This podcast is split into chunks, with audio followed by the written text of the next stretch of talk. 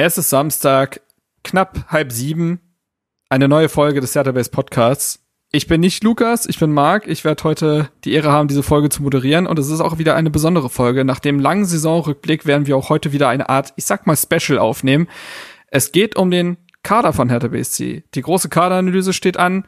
Wo ist die alte Dame gut besetzt? Wo hat sie Problemzonen? Wo muss man sich vielleicht anders aufstellen? Wo muss man sich von Spielern trennen? Wo sehen wir Potenziale und wo nicht? Wie ist die Hierarchie im Kader? Was muss Freddy Bobisch quasi tun? Wir legen ihm am Ende einen großen Ordner auf den Tisch. Alles weitere gleich in dieser Folge. Let's go. Hallo Hertha-Fans, das ist der Hertha Base Podcast mit Lukas Kloss und Marc Schwitzky.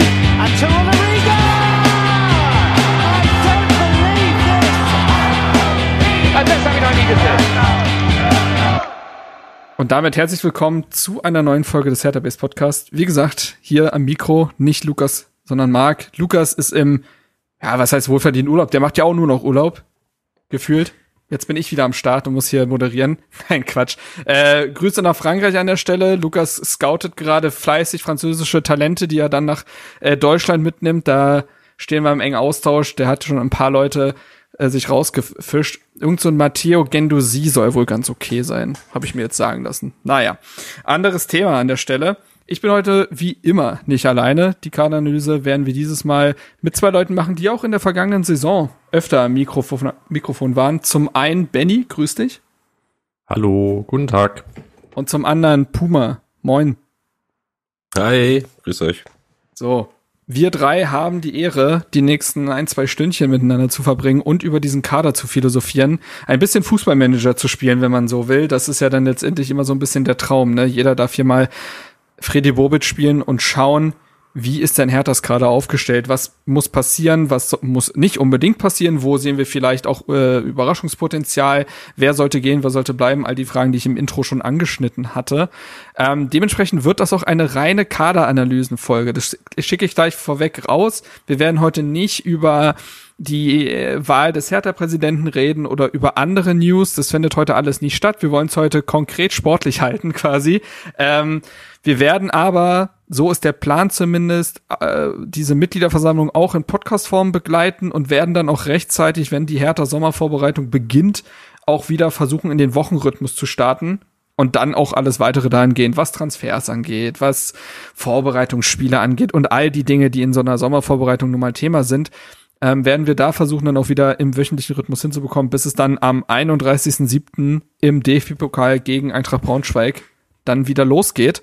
Und dementsprechend habt Verständnis dafür, dass das heute nicht stattfindet. Ich sage, ihr seht ja schon auf eurem Podcatcher, welches, wo der Timer steht und wie lang die Folge ist. Ich gehe davon aus, dass wir trotz des Ignorierens dieser Themen heute eine, äh, lang, eine Folge haben, die lang genug sein wird. Und dementsprechend würde ich auch fast sagen, dass wir gleich reinstarten. Bevor wir aber jetzt zu den einzelnen Positionen kommen und so weiter, sollten wir über zwei Dinge reden, die quasi, sage ich mal, das Fundament dieser Folge darstellen. Und das, da ist es zum einen, Benny, da hole ich dich vielleicht jetzt mal ins Boot. Zum einen müssen wir darüber reden, Hertha hat einen neuen Trainer, Sandro Schwarz.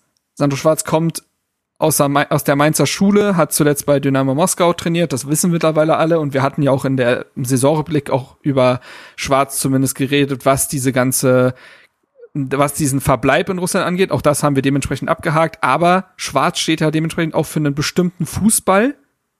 Für den hat man ihn geholt, für den muss man den Kader ein Stück weit ausrichten. Kannst du uns mal anschneiden, wofür Schwarz in seinem Fußball und vielleicht auch was seine Formation betrifft, steht? Sehr gerne. Vorneweg vielleicht. Ähm, ich habe ein neues Mikro. Ich hoffe, das äh, haut soweit alles hin und äh, klingt in Ordnung. Falls nicht, äh, entschuldige ich mich schon mal. Da muss ich dann noch mal ein bisschen was rumfuchteln. Das Zweite ist, wir haben es heute sehr, sehr heiß in Berlin, wie viele von euch vermutlich wissen oder auch im Rest Deutschlands nehme ich an. Ähm, das heißt, mein Rechner arbeitet hier auf Hochtun, was die Lüftung angeht. Ich hoffe, das äh, klingt nicht allzu sehr durch. Ich werde probieren, mich zwischendurch immer mal wieder zu muten. Ähm, verzeiht's mir, wenn es ein leichtes Hintergrundrauschen gibt. Kommen wir zu Schwarz. Du hattest eben schon gesagt, der kommt aus der Mainzer Schule, ist tatsächlich auch in Mainz aufgewachsen, hat auch für Mainz gespielt, war, war Trainer da, Jugendtrainer, Cheftrainer, quasi der Paul Dardai aus Mainz, so ein kleines bisschen. Äh, interessant ist, dass er sowohl mit Jürgen Klopp als auch Marco Rose zusammengespielt hat, von Jürgen Klopp trainiert wurde später und als er dann damals Jugendtrainer in Mainz war, ein gewisser Thomas Tuchel Cheftrainer war, mit dem er entsprechend zusammengearbeitet hat. Sprich, der Mann hat auf jeden Fall von den Besten gelernt. Und Mainz beziehungsweise auch Klopp stehen ja ähnlich wie Rangnick und dieser ganze vermaledeite RB-Kosmos sehr für den Stil Gegenpressing. Das heißt, man wartet nicht ab, bis der gegnerische Angriff zu Ende gespielt ist, äh, idealerweise nicht im Tor, sondern man probiert nach Ballverlust unmittelbar, so schnell wie es geht, wieder auf den Gegner raufzurennen, quasi noch in der gegnerischen Hälfte und einen Spielaufbau überhaupt nicht erst zuzulassen, so dass man quasi permanent am, permanent am Drücker ist, den Gegner permanent stresst und ähm, dieser zum Teil natürlich die Lust verliert und zweitens äh, gar nicht ins Spiel wirklich reinkommt. Das ist natürlich ein sehr anstrengender Stil, sowohl körperlich als auch mental, weil man als Spieler kaum Ruhephasen hat, vor allem auch die Offensivspieler kaum Ruhephasen haben. Und zweitens man natürlich permanent hellwach sein muss, um die entsprechenden Räume zuzumachen, um die entsprechenden Läufe zu starten. Das heißt, man braucht auch eine Mannschaft, die das Ganze mitmacht. So viel glaube ich erstmal von mir. Ja, da als Hintergrund, wer mehr über diese Mainzer Schule wissen will, das, ähm, die begründet sich quasi auf Wolfgang Frank, Name, der im breiten Diskurs kaum stattfindet, der aber, glaube ich, äh, KennerInnen des Fußballs sehr viel sagt, weil er eben diesen Stil, den Jürgen Klopp und Thomas Tuchel dann später verfeinert haben, mitgegründet hat. Da gibt's auch von Mara Pfeiffer, Grüße an der Stelle, äh, die hat jetzt zuletzt ein Buch rausgebracht über ihn. Wer also da mal über diese DNA, diese, ja, letztendlich dann Champions League Titel gewonnen hat und so weiter mehr wissen will, da vielleicht auch mal ähm, der Hintergrund beziehungsweise eine Lektüre, Lektüre. Und wie gesagt, du hast es gerade gesagt, wofür steht diese DNA? Es ist dieses proaktive Spiel, diese, diese, diese permanente Intensität und Aggressivität. Also man muss auch sagen, Eigenschaften, für die Hertha in den letzten Jahren eben gar nicht gestanden hat. Also man man muss sagen, äh, bei allen, bei aller Stabilität, die man vielleicht auch unter Paul Dada erlebt hat, war das dann doch ja ein immer sehr passiv interpretierter Fußball. Und dieser passiv interpretierte Fußball fällt auch mit der, fällt auch immer weiter aus der Zeit, finde ich. Also du brauchst aktive Lösungen nach vorne, du musst den Gegner stressen. Da, alles andere reicht heutzutage nicht mehr. Und ich glaube schon, dass Andrew Schwarz eben derjenige ist, der das implementieren kann. Ähm, und das zieht sich halt durch, ne? Gegen den Ball sofort wach sein, aber mit dem Ball auch sehr schnell umschalten. Ähm, das sind alles Dinge, die er jetzt, glaube ich, bei Hertha reinbringen will und muss. Und da muss man eben schauen, und das wird auch diese Kaderanalyse eben heute wie einen roten Faden durchziehen. Hier muss man eben schauen, hat Hertha schon gewisse Spieler, die dafür passen? Und wenn nicht, was muss man gegebenenfalls vielleicht auch verpflichten? So. Also das ist quasi die eine Voraussetzung, die wir heute erstmal besprechen mussten. Die andere ist, die Sorry, wenn ich gerade ja. mal kurz reingrätsche. Ich hatte jetzt gar nicht die, die, bevorzugte Formation oder, oder System quasi genannt. Stimmt, das können, ähm, wir, das können wir gerne noch behandeln, ja. Genau, also entweder nehmen wir Puma hier direkt mit rein oder ich kann es äh, selbst machen. Entscheid du. Das kann Puma entscheiden. Dann übernimm doch noch den.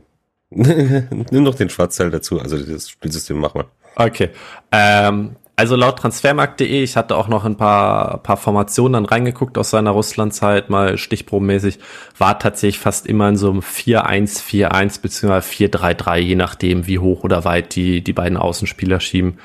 Ähm, ich hatte auch, das jetzt schon ein paar Wochen her, als Schwarz kam, habe ich ein bisschen mal Podcasts über und mit ihm gehört und so ein paar Artikel gelesen der hatte in, in einem so einem Videoschnips auch erklärt, dass ihm die, die Formation schlussendlich relativ egal ist, weil gerade in diesem Gegenpressing-System sich ja eh immer alles verschiebt und quasi das erstmal nur so ein so eine wirkliche Startformation ist, die dann sehr variabel interpretiert werden kann. Also ich glaube, man darf da nicht diesen Fehler begehen, als zu sehr auf irgendwelche festen Positions- oder Rollenbilder zu verharren, sondern muss das Ganze schon recht flexibel dann auch interpretieren. Das würde ich auch sagen, zumal er ja in seiner Mainz-Zeit zum Beispiel auch äh, längere Zeit mit einer Raute gespielt hat, wo es dann eben nicht die klaren Flügelspieler gibt. Was sich durchzieht, ist, glaube ich, dass er ein Viererkettentrainer ist. Also Dreierkette hast du bei ihm bislang selten gesehen, also wirklich selten.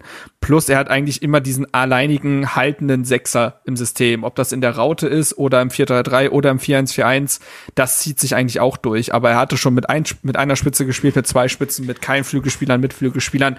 Das sind so Dinge, die sich dann eventuell nochmal anpassen und wo er sich eventuell eben auch an den Hertha-Kader und die Möglichkeiten, die man in diesem Sommer hat, auch äh, dementsprechend anpassen muss. Ähm, die andere Sache ist, Puma, dass Hertha auch gewisse wirtschaftliche Gegebenheiten hat und erfüllen muss in diesem Sommer.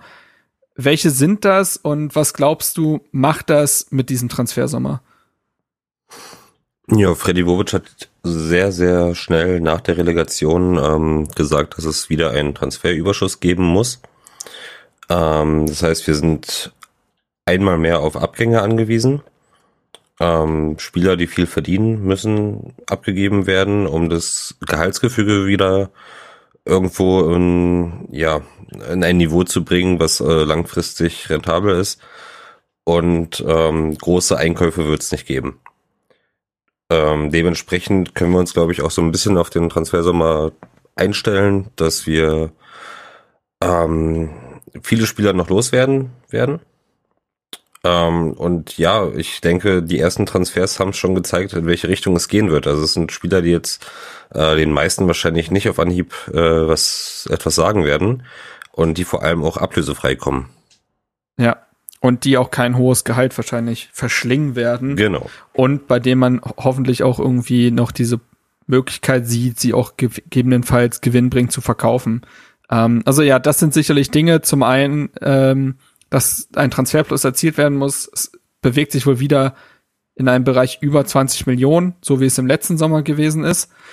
Und zum anderen, wie gesagt, das Gehaltsgefüge, was in den letzten Jahren völlig gesprengt wurde ähm, und völlig aus dem Rahmen gekippt ist, muss irgendwie wieder eingefangen werden. Und äh, das wird auch diesen Transfersommer durchziehen. Was ich glaube, was auch noch konsequent sein wird, ist dadurch, dass du so viele Spieler auch abgeben musst und mit Transfereinnahmen rechnen musst, kann es auch wieder ein sehr zäher und langer Transfersommer werden, weil du eben nicht einfach schon drauf loskaufen kannst. Du wirst sicherlich deine Eisen im Feuer haben, musst aber allen sagen, wir kommen wieder auf euch zu mit einem finalen Angebot, wenn wir dementsprechend auch schon die Handlungsfähigkeit haben, die wirtschaftliche. Das bedeutet, also ich gehe davon aus, dass dieser Kader wieder relativ spät stehen wird. Was vielleicht aber gut ist, ist, dass Freddy Bobic, das hat er auch schon gesagt, diesen Kader jetzt in Gänze über ein Jahr kennenlernen konnte. Gewisse Fragezeichen sich aus dem letzten Sommer vielleicht auch schon geklärt haben und man, ich sag mal, konsequenter handeln kann. Das hebt sich dann vielleicht gegenseitig ein bisschen auf. Aber ist natürlich da eine Frage. Ich da mal mit reingrätschen, weil ich äh, vorgestern in Vorbereitung auf diesen Podcast einen Artikel gelesen habe vom Berliner Kurier, der mich dermaßen aufgeregt hat. Also da ging es darum, warum niemand zu Hertha möchte. Ja, mhm. nachdem mhm. wir jetzt schon drei Neuzugänge vorgestellt haben. Es wurde natürlich auch direkt wieder der Vergleich äh, mit Köpenick gezogen, dass die ja schon viel weiter sein als wir. Das ist so ein haarsträubender Journalismus. Also das ist unglaublich, was da teilweise so verzapft wird, ne? Muss ich ja, nur mal eben loswerden. Berliner Kurier ja auch eher ein Boulevardblatt. Äh, ich glaube, die muss man dahingehend. Das muss man alles mit Vorsicht genießen, ähm, was da, glaube ich, so steht. Ähm, Gut, ich würde sagen, dann haben wir ja so, so quasi die Voraussetzungen äh, geklärt und die Idee ist jetzt folgende zur Struktur der Folge. Wir gehen Position für Position durch. Wir reden darüber, wer ist derzeit im Kader, wie lief die Saison für die jeweiligen Spieler, wer verlässt den Kader, wer kehrt nach einer Leihe auch zurück und wir geben dann immer eine Einschätzung zu der Position ab. Sehen wir sie als ausreichend bestückt an? Wenn nein, was fehlt? Welche Spieler sollten eventuell auch abgegeben werden aus sportlichen wie wirtschaftlichen Gründen. Ähm, und wir werden dann am Ende auch nochmal ein Gesamtfazit ziehen, beziehungsweise werden da auch nochmal wiederholen, was wir in der Folge gesagt haben, weil die wird ja sicherlich lang und dann geht vielleicht auch irgendwas wieder verloren über die Zeit. Das heißt, am Ende hoffe ich, dass wir es dann auch soweit geschafft haben, da ein klares Bild zu erzeugen und dann am Ende nochmal zusammenzufassen, was muss getan werden. So. Ähm, über die Spieler werde ich dann am Anfang kurz referieren, also so, so Grunddaten, ne? Wie alt sind sie, bis wann haben sie Vertrag, wann sind sie eventuell zu härter gestoßen oder solche Sachen. Einfach nur, dass man das äh, im Gesamtkontext hat. Ich will euch ja jetzt aber nicht mit gefühlt der, weiß ich nicht, Transfermarkt äh, Seite beballern. Darum geht's gar nicht, aber einfach nur, dass ihr immer so ein bisschen Kontext zu dem Spieler bekommt, weil zum Beispiel Vertrag, äh, Vertragslauflänge ist ja wichtig. Was wir aber nicht machen werden, ist irgendwelche Zahlen, die im Internet rumschwirren, zu irgendwelchen Gehältern aufzugreifen oder jetzt wie wild zu spekulieren, welcher Spieler denn kommen könnte, außer es gibt dazu aktuell ein konkretes Gerücht, wird es jetzt hier nicht so laufen, dass ich mir jetzt äh, angeguckt habe, welcher Sechser denn bei Sheffield rumrennt und den könnte ich mir ganz gut vorstellen. Das ist, glaube ich, das, das, das hilft ja keinem. Das ist so rumfuchteln im luftleeren Raum, davon hat ja niemand was. Das ist relativ substanzlos. Wir gehen also wirklich nur konkret auf die, ich sag mal, Rollen ein oder die Spielerprofile, die Hertha braucht. Manchmal, wie gesagt, gibt's da ja schon konkrete Gerüchte, aber nur, dass ihr schon mal Bescheid wisst, dass wir dann nicht darüber reden, warum nicht vielleicht auch ein Cristiano Ronaldo für Hertha im Sturm total Sinn ergeben könnte. So. Ich würde sagen, dann starten wir jetzt wirklich rein. Ähm, und zwar legen wir positionsgetreu mit den Torhütern los. Derzeit im Kader, liste ich mal kurz auf, haben wir Oliver Christensen, 23, Vertrag bis 2026, kam ja vor einem Jahr für drei Millionen von Odense. Es gibt Alexander Schwolo jetzt nicht mehr im Kader. Den äh, muss ich, diese, da habe ich das noch gar nicht, die, das Sendungsdokument habe ich natürlich früher angefangen. Wir überspringen den. Ich erwähne den gleich nochmal. Oliver Christensen. Danach haben wir Rüne Jahrstein, 37 Jahre alt, Vertrag läuft in einem Jahr aus, ne, ist seit 2014 im Verein, ähm, seit Schwolo eigentlich nur noch Ersatzkeeper gewesen, auch wenn er dann 2021, äh, 2020, 21 nochmal kurz in die, zwischen die Pfosten gerückt ist. Ähm, verlassen haben den Verein zum einen Marcel Lotka, ist aus dem Nichts damals ja von der Nummer 15 Nummer 1 geworden, aber man hat sich diesen Wechseltheater dann doch entzogen und der ist jetzt zum BVB gewechselt. Nils Körber hat sich Hansa Rostock angeschlossen, nachdem der Vertrag ausgelaufen ist. Alexander Schwolo ist zum FC Schalke 04 verliehen worden für wohl 300.000 Euro laut Sky. Ähm, plus er verzichtet auf einen maßgeblichen Anteil seines Gehalts den Schalke zum einen nicht zahlen muss und Hertha dann auch nicht mehr zahlen muss. Also da hat er einfach quasi für mehr Spielzeit äh, finanzielle Einbuße hingenommen. Und ansonsten ist noch zu sagen, dass mit Tjag Ernst ein neuer Keeper dazugeholt wurde, 19 Jahre alt, aktueller U19 Nationalkeeper Deutschlands, gilt als der talentierteste Keeper seines Jahrgangs, soll jetzt die Nummer drei sein, zusammen mit Robert Quasigroch ähm, der einen Profivertrag unterschrieben hat, in der U23 spielen und Tim Goller rückt dafür in die U19 auf. So, das zum, mal zu den Rahmendaten. Benny, wie siehst du denn Hertha auf dieser Position eingestellt, beziehungsweise aufgestellt und glaubst du, dass Oliver Christensen in der kommenden Saison die Nummer eins sein wird? Ja, da haben wir uns ja zum Anfang direkt eine recht interessante Position rausgesucht, meiner Meinung nach mit Olli Christensen, du hast es eben erwähnt, vor einem Jahr gekommen für drei Millionen, was für unsere Verhältnisse mal oder mittlerweile wieder gar nicht so wenig ist. Ja. Ähm, hatte das Jahr über in der Theorie Chancen reinzustoßen, weil Schwolo ja einige Male ausgefallen ist, nur dass er jeweils dann auch gerade krank war oder verletzt war oder so. Das lief recht ungünstig für ihn. Zur Relegation hatte er persönlich ja fast schon wieder Glück, dass Lotka sich gegen Dortmund am letzten Spieltag verletzt hat so dass er reingerückt ist gegen Hamburg. Und ich muss aber mit ein paar Wochen Abstand sagen, bin ich echt zufrieden, wer das gemacht hat. Ähm, ich glaube, man kann ihm wenig vorwerfen in den Spielen. Er hat jetzt auch nicht so viel zu tun. Aber die Ausstrahlung, auf die es bei einem Torwart meiner mhm. Meinung nach ziemlich stark ankommt, hat, hat gestimmt. Die war ähnlich wie Lotka und deutlich besser als bei Schwolo. Er wirkte aktiv hinten, hat gut kommuniziert, er kann auch gut Deutsch sprechen. Das hat man jetzt in dem Kräuter- oder Schaf-Video von, ich glaube, gestern mitbekommen, dass sein Deutsch tatsächlich ziemlich gut ist. Und ich muss sagen, ich sehe Christensen als Nummer eins, ähm, ganz klar. Und ich finde, man sollte jetzt auch kein Torwart kaufen oder holen, der ihm direkt vorgesetzt wurde. Also es gab ja mal diese ganz wilde Liste von, von der Blödzeitung, wo auch ein Stefan Ortega zum Beispiel genannt wurde, wo ich sage, das wird nicht passieren, so gut wie Ortega ist. Also, ich würde Ortega nehmen, aber es ist unrealistisch und ich würde eigentlich auch nicht unbedingt ein Keeper solcher Klasse Christensen vorziehen. Du hast gesagt, quasi Groch und Ernst spielen U23. Ähm, ich glaube, da sind sie auch erstmal besser aufgehoben als dritte oder vierte Torhüter-Variante durchaus denkbar, so wie es ja Lotka auch war. Aber es braucht meiner Meinung nach eine Nummer zwei. Und da steht man jetzt ein bisschen vor der Frage, behält man Jahrstein, der über viele Jahre hinweg gezeigt hat, dass er ein guter Torhüter ist, der aber seit mittlerweile über zwei Jahren kein Pflichtspiel für Hertha mehr gemacht hat. Erst diese langwierige und sehr schwere Corona-Infektion, dann eine Knie-OP. Mittlerweile ist er 37. Und es wäre natürlich die kostengünstigste Variante, ihn wahrscheinlich einfach zu behalten für ein Jahr als Nummer zwei hinter Christensen. Jahrstein wird auch keine Probleme machen, sich auf die Bank zu setzen. Ich denke, da, da mot er nicht viel rum. Ich bin allerdings skeptisch.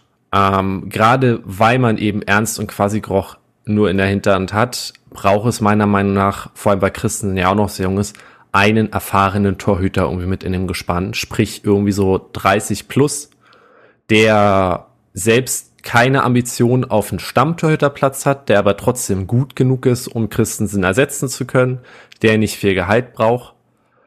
Das ist eine sehr schwere Aufgabe für Bobic, weil mir fällt spontan kein Name ein, wo ich sage, das wäre der perfekte. Ich weiß, dass Loris Karius mal rumgegeistert ist. Den könnte ich mir vorstellen, aber ich weiß nicht, ob der zu viel verdient. Hm. Und ob der sich wirklich so klaglos auf die Bank setzt, wie ich das gerne hätte. Es ist halt eine Zwickmühle, weil wie gesagt, du brauchst einen, der gut genug ist, der aber gleichzeitig sagt, er gibt sich mit der Bank zufrieden. Oder zumindest Christensen nur marginal herausfordert. Ähm, ja, das wäre so meine Einschätzung zur Torwartposition. Da wird, wird ja oft ein erfahrener Keeper der zweiten Liga quasi verpflichtet, der sonst wahrscheinlich nie in einem Bundesliga-Team gelandet wäre, der bei seinem Team oft dann aber geglänzt hat. Das nur als Beispiel. Ich habe da jetzt keinen konkreten Namen im Kopf, aber das hat ja beispielsweise Dortmund jetzt auch mit Alexander Meyer von Regensburg so gedacht. Ja, ähm, kurzer Einwurf, weil ja. ich heute den Namen Sascha Burchardt gelesen hatte, der dafür gehandelt wird. das will ich jetzt gar nicht bewerten, das kann ich auch nicht.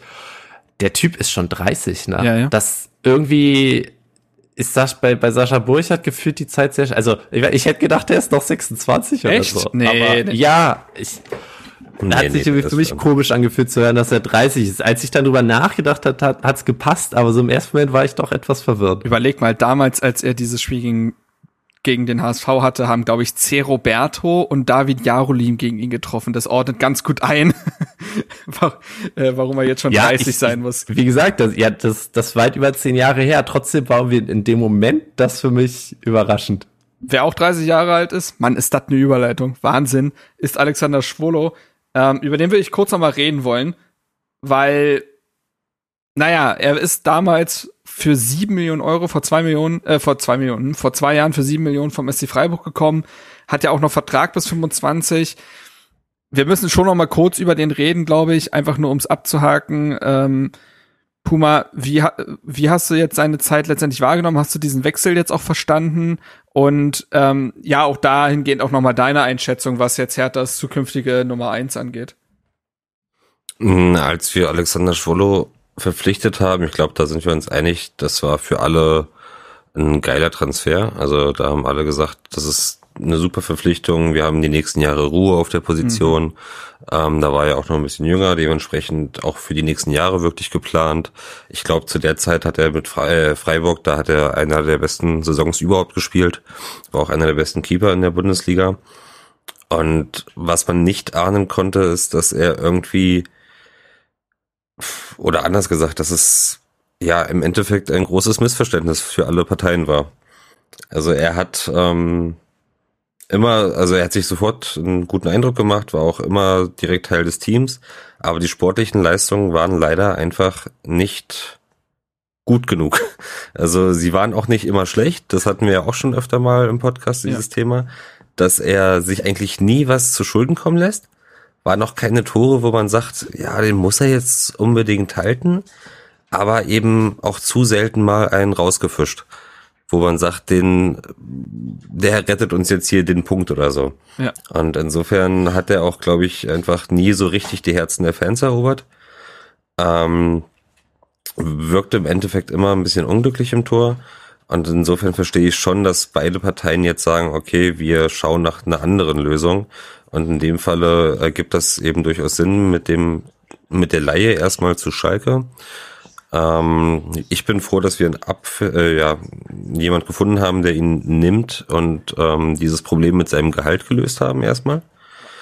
Ähm, weil sonst, also eine feste Verpflichtung wäre schwierig geworden, glaube ich, wenn er da nicht bereit gewesen wäre, auf Gehalt zu verzichten.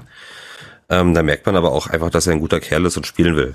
Ne? Also das stimmt. Ähm, wer da bereit ist, so auf so viel Gehalt zu verzichten ähm, und dann auch noch zu Schalke geht. nein, aber nein, aber ich glaube, ähm, er war ja schon, äh, bevor er zu uns kam, war ja schon Schalke im Gespräch und das war so ein Kopf-an-Kopf-Rennen.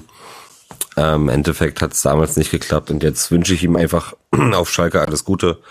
Ähm, ich mag immer diese Laien innerhalb der Bundesliga nicht weil ich hoffe, dass es für Schwolle gut läuft und dass Schalke ihn dann auch dauerhaft verpflichten möchte. Das heißt aber auch wiederum, dass es für Schalke insgesamt ganz gut laufen wird. Ich weiß, und was du meinst. Ist natürlich so.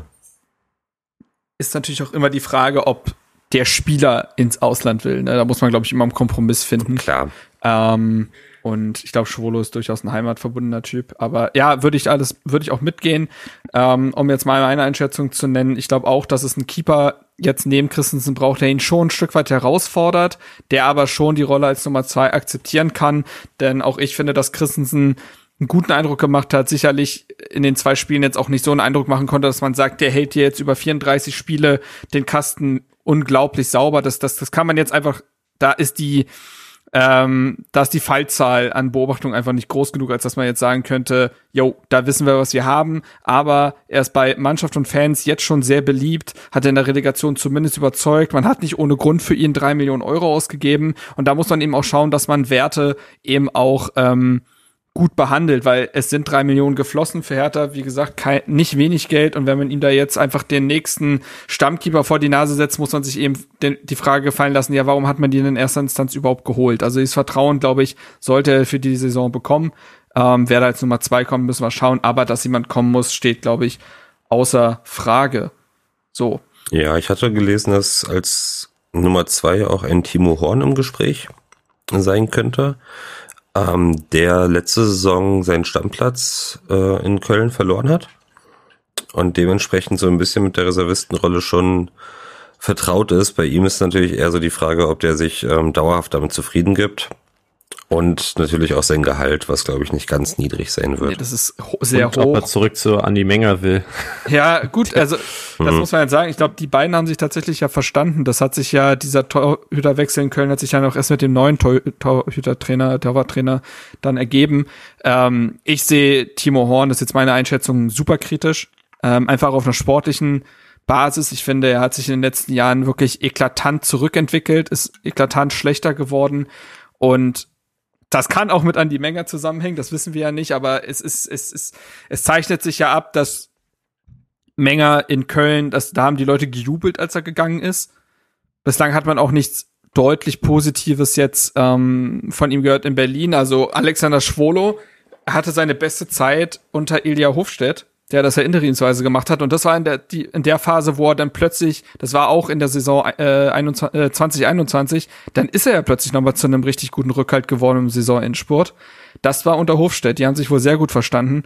Ähm, ob das mit Menger alles so gut geklappt hat, ist halt die Frage. Aber gut. Ich, ich meine, Lotka ja? und Christensen sind ganz gut unterwegs, ne? Und die wurden jetzt ein Jahr von, von Menger trainiert. Ich, ist aber schwer zu beurteilen von außen. Ich würde noch mal kurz zwei Worte zu Schwull und der, der Laie sagen, weil Puma das angesprochen hatte.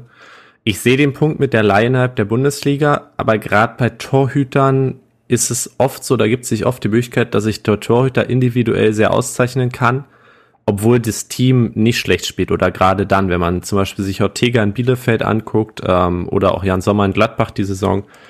Ähm, ich glaube, da müssen wir uns keine allzu großen Sorgen machen. Und ich finde auch, ich habe oft gelesen, dass diese Leihe kritisiert wurde nach dem Motto, jetzt schafft schon wieder Bobic nicht, jemanden zu verkaufen, sondern nur zu verleihen. Ja. Ich finde es gar nicht so blöd, weil alle sagen ja, dass Schwode deutlich besser ist als das, was er bei Hertha gezeigt hat.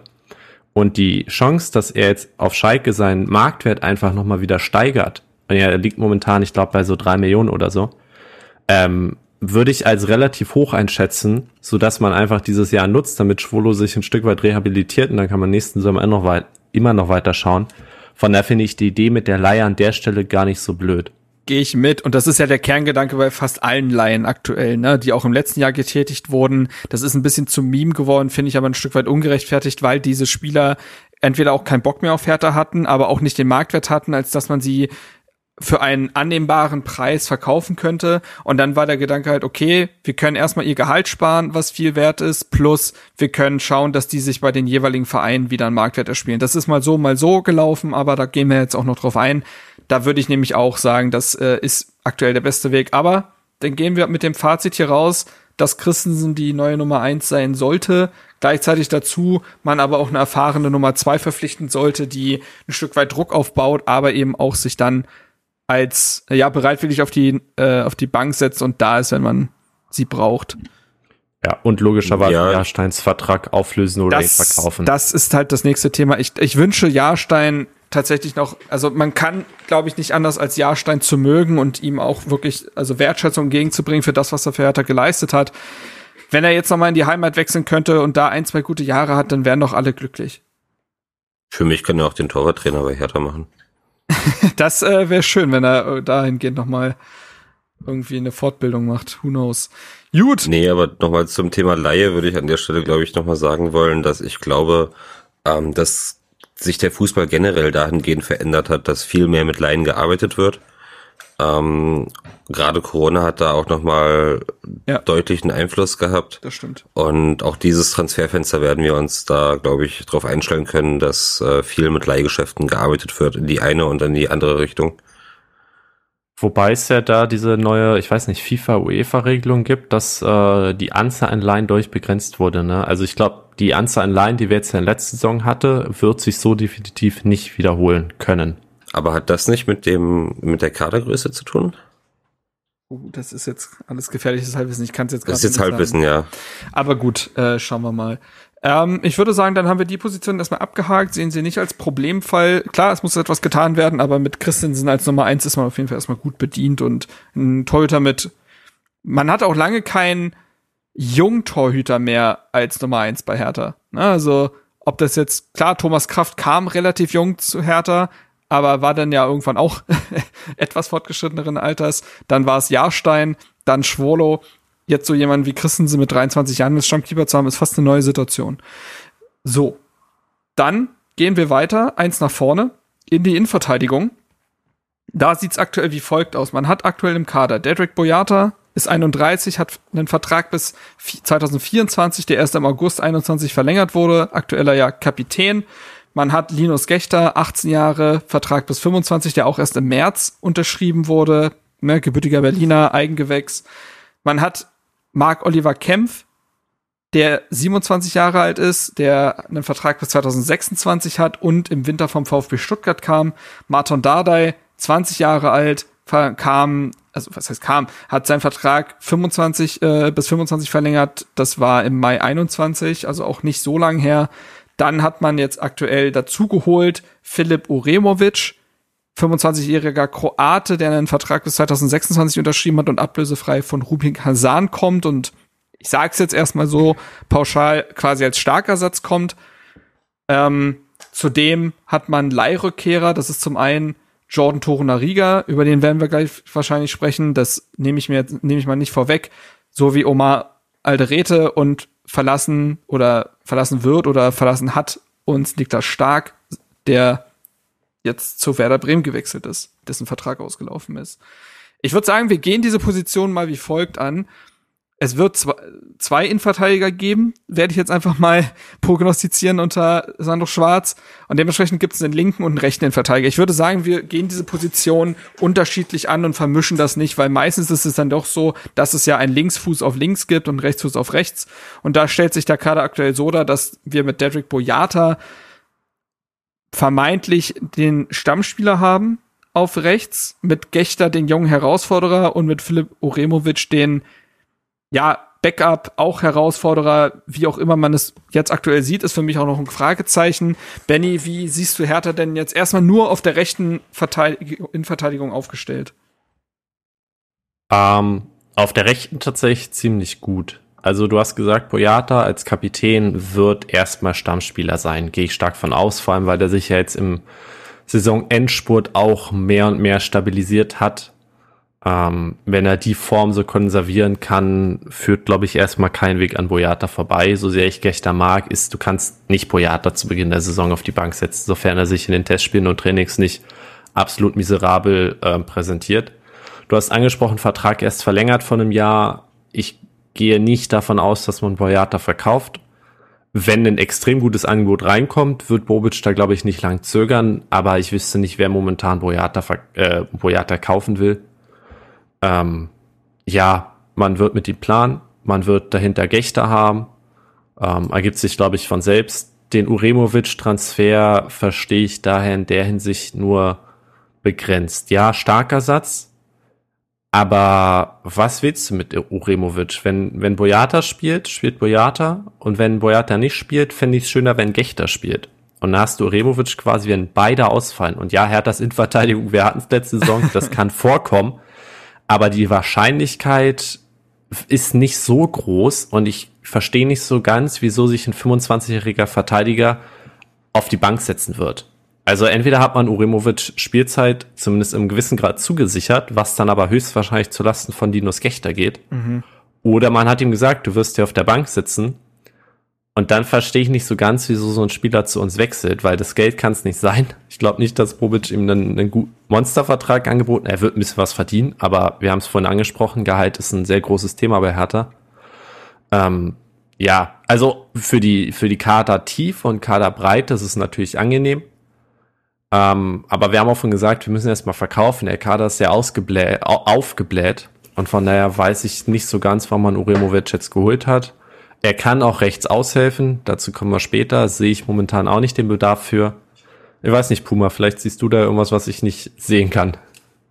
Ja, ich bin geteilter Meinung. Also ich denke mal, ähm, das ist eher so ein Transfer, ähm, der dahingehend Sinn ergibt, dass man sagt, okay, man hat hier einen relativ jungen Spieler, der trotzdem schon relativ viel Erfahrung hat und auch international schon Erfahrung sammeln konnte.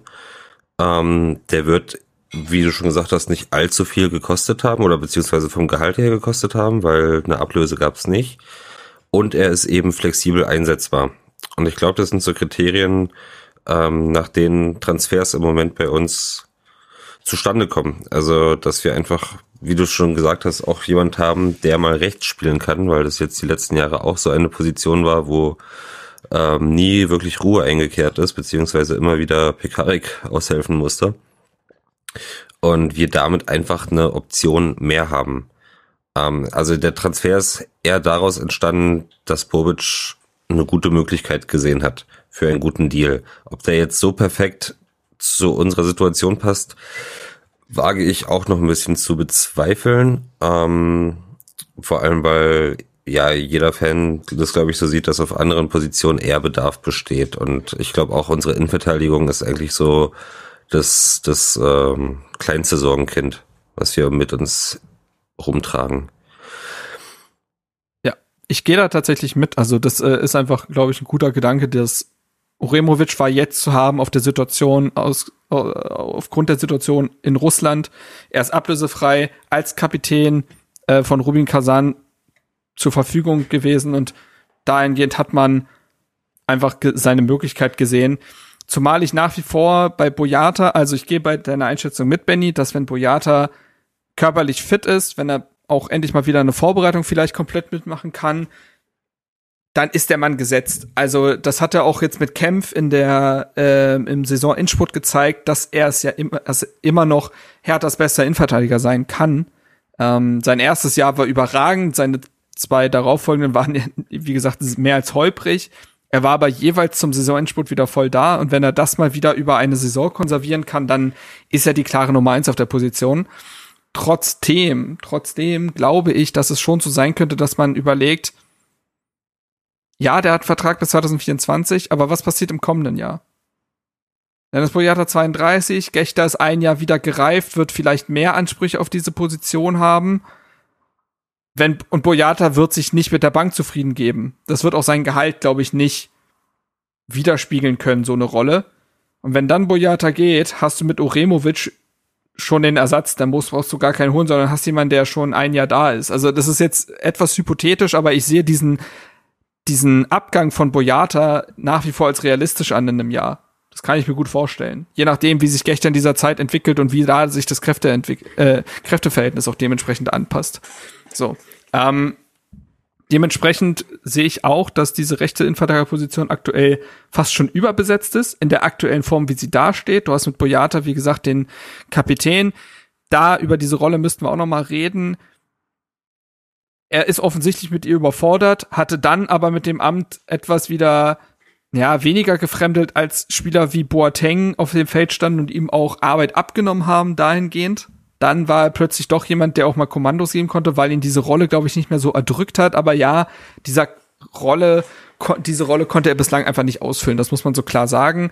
Ähm, aber gut, jetzt nur, nur mal rein sportlich. Boyata als Innenverteidiger gesetzt. Gechter hat, der ist gerade mal 18. Ne? Der ist der ist eingewächst, der ist ein Berliner, der hat sehr viel Identifikationspotenzial und hat in dieser Saison gefühlt schon mehrere Entwicklungssprünge gemacht. Das muss man mir vorstellen. Erste Profisaison und der kommt immerhin auf 13 Einsätze, sechs von Beginn an, hat gegen 14 erstes Profitor erzielt. Der ist eindeutig die Zukunft auf dieser Position und sollte dementsprechend auch als Boyata-Nachfolger aufgebaut werden.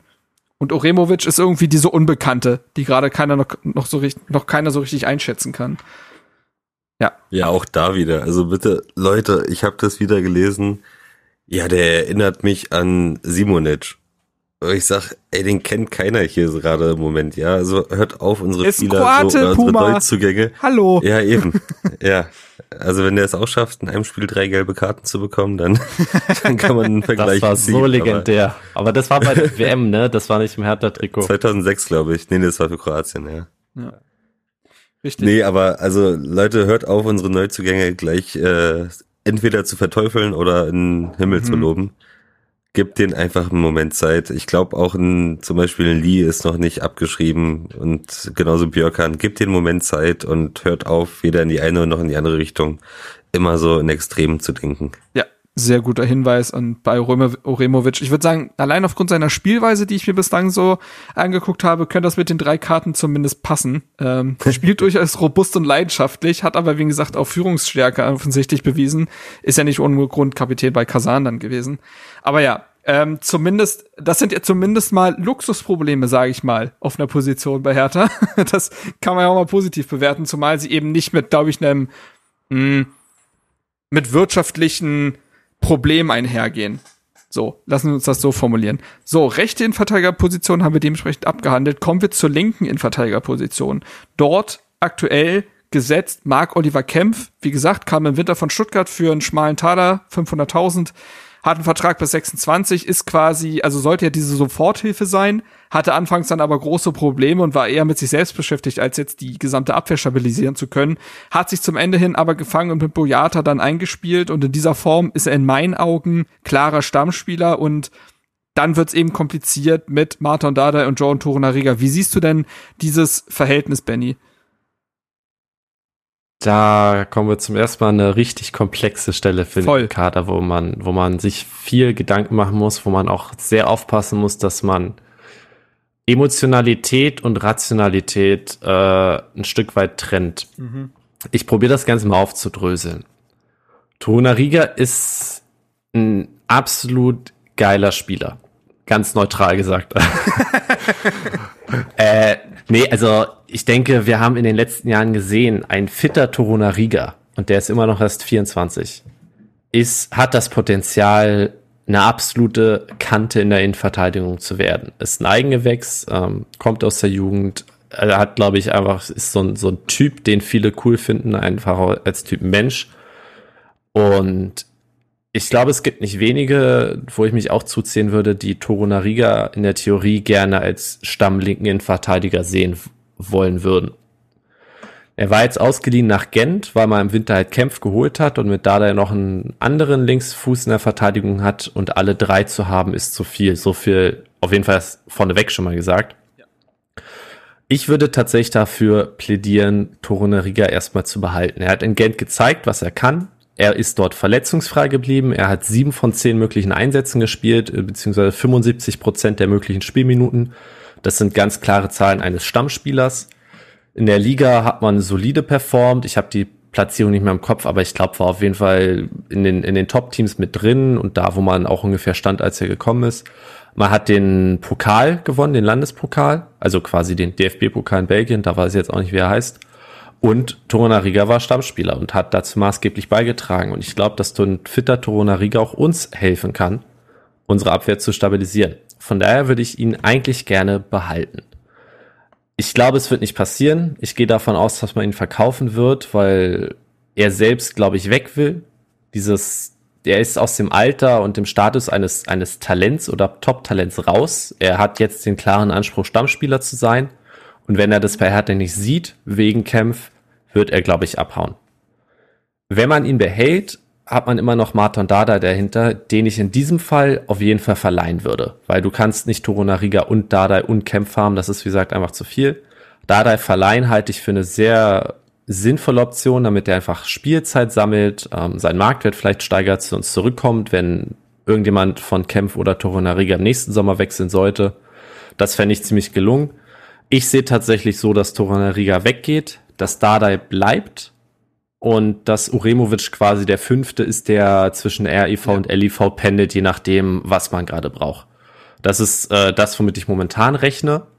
Auch wenn es um Dardai Gerüchte gibt, dass er wechselt. Hoffenheim war da, glaube ich, mal relativ lang stark in der Verlosung. Leipzig wurde mal genannt. Ich denke, wenn man Torunariga verkauft, wird man Dardai klar zeigen können, hey, du bist, du bist der zweite Linksverteidiger oder in, linker Innenverteidiger. Du wirst Spielzeit bekommen. Ähm, und ich denke, dass Dardai dann auch durchaus bleibt. Ja, das bei Räte würde ich hinten ranhängen, nochmal, das ist ein Sonderfall vielleicht. Ich würde erstmal jetzt bei dem genau, bleiben, genau, die genau. tatsächlich bei, bei Hertha sind. Würde ich auch sagen. Also das ist auch diese Personalie, du hast das erstmal sehr gut aufgerollt und was eben das Problem ist, du kannst aktuell nicht in die Köpfe der Spieler gucken. Wenn man wüsste, wie das Mindset von einem Marton Dardai aktuell aussieht, könnte man diese Personalie natürlich ganz anders besprechen. Deswegen muss man hier in mehreren Szenarien denken. Bei John Torunariga ist für mich die, also ich gehe da mit, Torunariga in seiner Bestform. Man erinnere sich, als er unter Labadia zusammen mit, Bo äh, mit Boyata da ein Mords-Innenverteidiger-Duo gebildet hat, kann man eigentlich auf dem Feld nur lieben. Bringt einerseits diese Rust dieses rustikale Defensive mit, dieses Robuste, auf der anderen Seite hat er einfach einen Flair als Innenverteidiger. Diese langen Bälle, dieses Andribbeln, auch mal nach vorne schießen, ähm, das sind alles Eigenschaften, die ihn einfach sehr interessant machen. Der ist seit 2006 bei Hertha, das muss man sich mal vorstellen. Ist aber eben gleichzeitig auch, das muss man eben kritisch anmerken, seit 2016, 17 Teil des Profikaders und hat in keiner Saison mehr als 18 Einsätze verzeichnen können. Also diese Inkonstanz, die natürlich auch an Verletzungsprobleme gekoppelt ist, ist einfach ein großes Problem, auch wenn sein Talent zweifellos da ist. Und er hat sich auch in der ablaufenden Saison nie richtig festspielen können, hat sich dann aber eben bei Gent da ist er eingeschlagen, war ein voller Erfolg. Es gibt eben diese Medienberichte, dass sich die Wege trennen werden, weil man ihn aufgrund der Kämpfpersonalie auch keine uneingeschränkte Spielzeit ähm, bieten kann. Und er ist jetzt in diesem Alter, er wird im August 25, wo er spielen muss. Und so menschlich das dann vielleicht schmerzen mag, glaube ich schon, dass dann die Trennung die, die richtige Wahl ist, zumal so ist, er hat noch einen Vertrag bis 2023. Er ist in seinem letzten Vertragsjahr will man in Herthas aktueller Situation das Risiko eingehen, diesen Spieler dann auch ablösefrei gehen zu lassen? Das ist halt die nächste Frage. Wenn jetzt beispielsweise, das ist jetzt mal ein Szenario aufgemacht, Wolfsburg wird mit ihm in Verbindung gebracht und es wird gesagt, dass Hertha sich eine Ablösesumme in Form, also in der Höhe von fünf Millionen vorstellen könnte. Das ist, das sind keine Summen, die früher diese Kunja und Cordoba und Toussaint-Beträge irgendwie ausgleichen können, aber sie sind aktuell, aber fünf Millionen sind aktuell für Hertha viel Geld. Und da, glaube ich, muss man dann auch einfach Tatsachenentscheidungen treffen, die sehr rational dann geprägt sind. Zum Martin Dardai, ich glaube, aus diesem Podcast ist rauszuhören, dass ich diesen Spieler für das, was er kann, absolut liebe. Für mich eigentlich ein elementarer Bestandteil der Hertha-Zukunft, riesiges Talent mit Fähigkeiten, die kein anderer im Kader besitzt. Thema Spielaufbau. Ihn so früh in seiner Karriere zu verlieren, wäre sehr bitter, würde irgendwie ins Narrativ passen, Thema Luca Netz und Samacic und Arne Meyer und Co. Dennoch, ähm, der hat erst im Mai 21 verlängert, ähm, hat sich langfristig gebunden. Es ist natürlich eine sehr verlorene Saison für ihn gewesen durch zig Verletzungen und daraus resultierenden Formschwankungen. Hat er den Anschluss verloren, hat nur zwölf Spiele gemacht, aber wer sich Kempf angeguckt hat, der hatte eben ja auch seine Formkurven, beziehungsweise hat auch schwer reingefunden. Es ist nicht gegeben, dass der 34 Spiele durchspielt und auch in einer Form spielt, dass da keiner vorbeikommen könnte.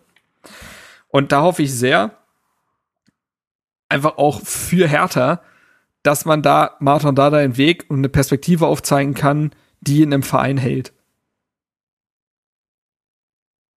So. Jetzt habe ich alle tot jo. geredet. Ähm, schön. Nee, aber dann ist es, Puma, wenn, wenn, wenn gemäß dem Fall, wir nehmen jetzt mal das Szenario an, du kannst natürlich auch gerne ein anderes aufmachen, falls du es anders bewertest, aber gemäß dem Fall Kempf bleibt, Dardai bleibt, Torunariga wird abgegeben, man hat Uremovic, wie Benny es ausgeführt hat, als Innenverteidiger Nummer 5, der auch notfalls da spielen könnte. Man muss ja jetzt nicht so tun, als ob ein Rechtsfuß nicht auf der linken Innenverteidigerposition spielen könnte. Würde dir das ausreichen? Würdest du dann insgesamt die Innenverteidigung als ähm, ja komplett und als ausreichend bezeichnen? Ja, ich denke schon. Also ich glaube, ähm, wie gesagt, das werde ich auch zu Beginn, dass wir auf der Position eigentlich das geringste Problem haben, ähm, weil wir dort verhältnismäßig gut besetzt sind. Äh, ich persönlich würde mir natürlich eine Dreierkette aus Toro Naringa, äh, Dalai und Gechter wünschen.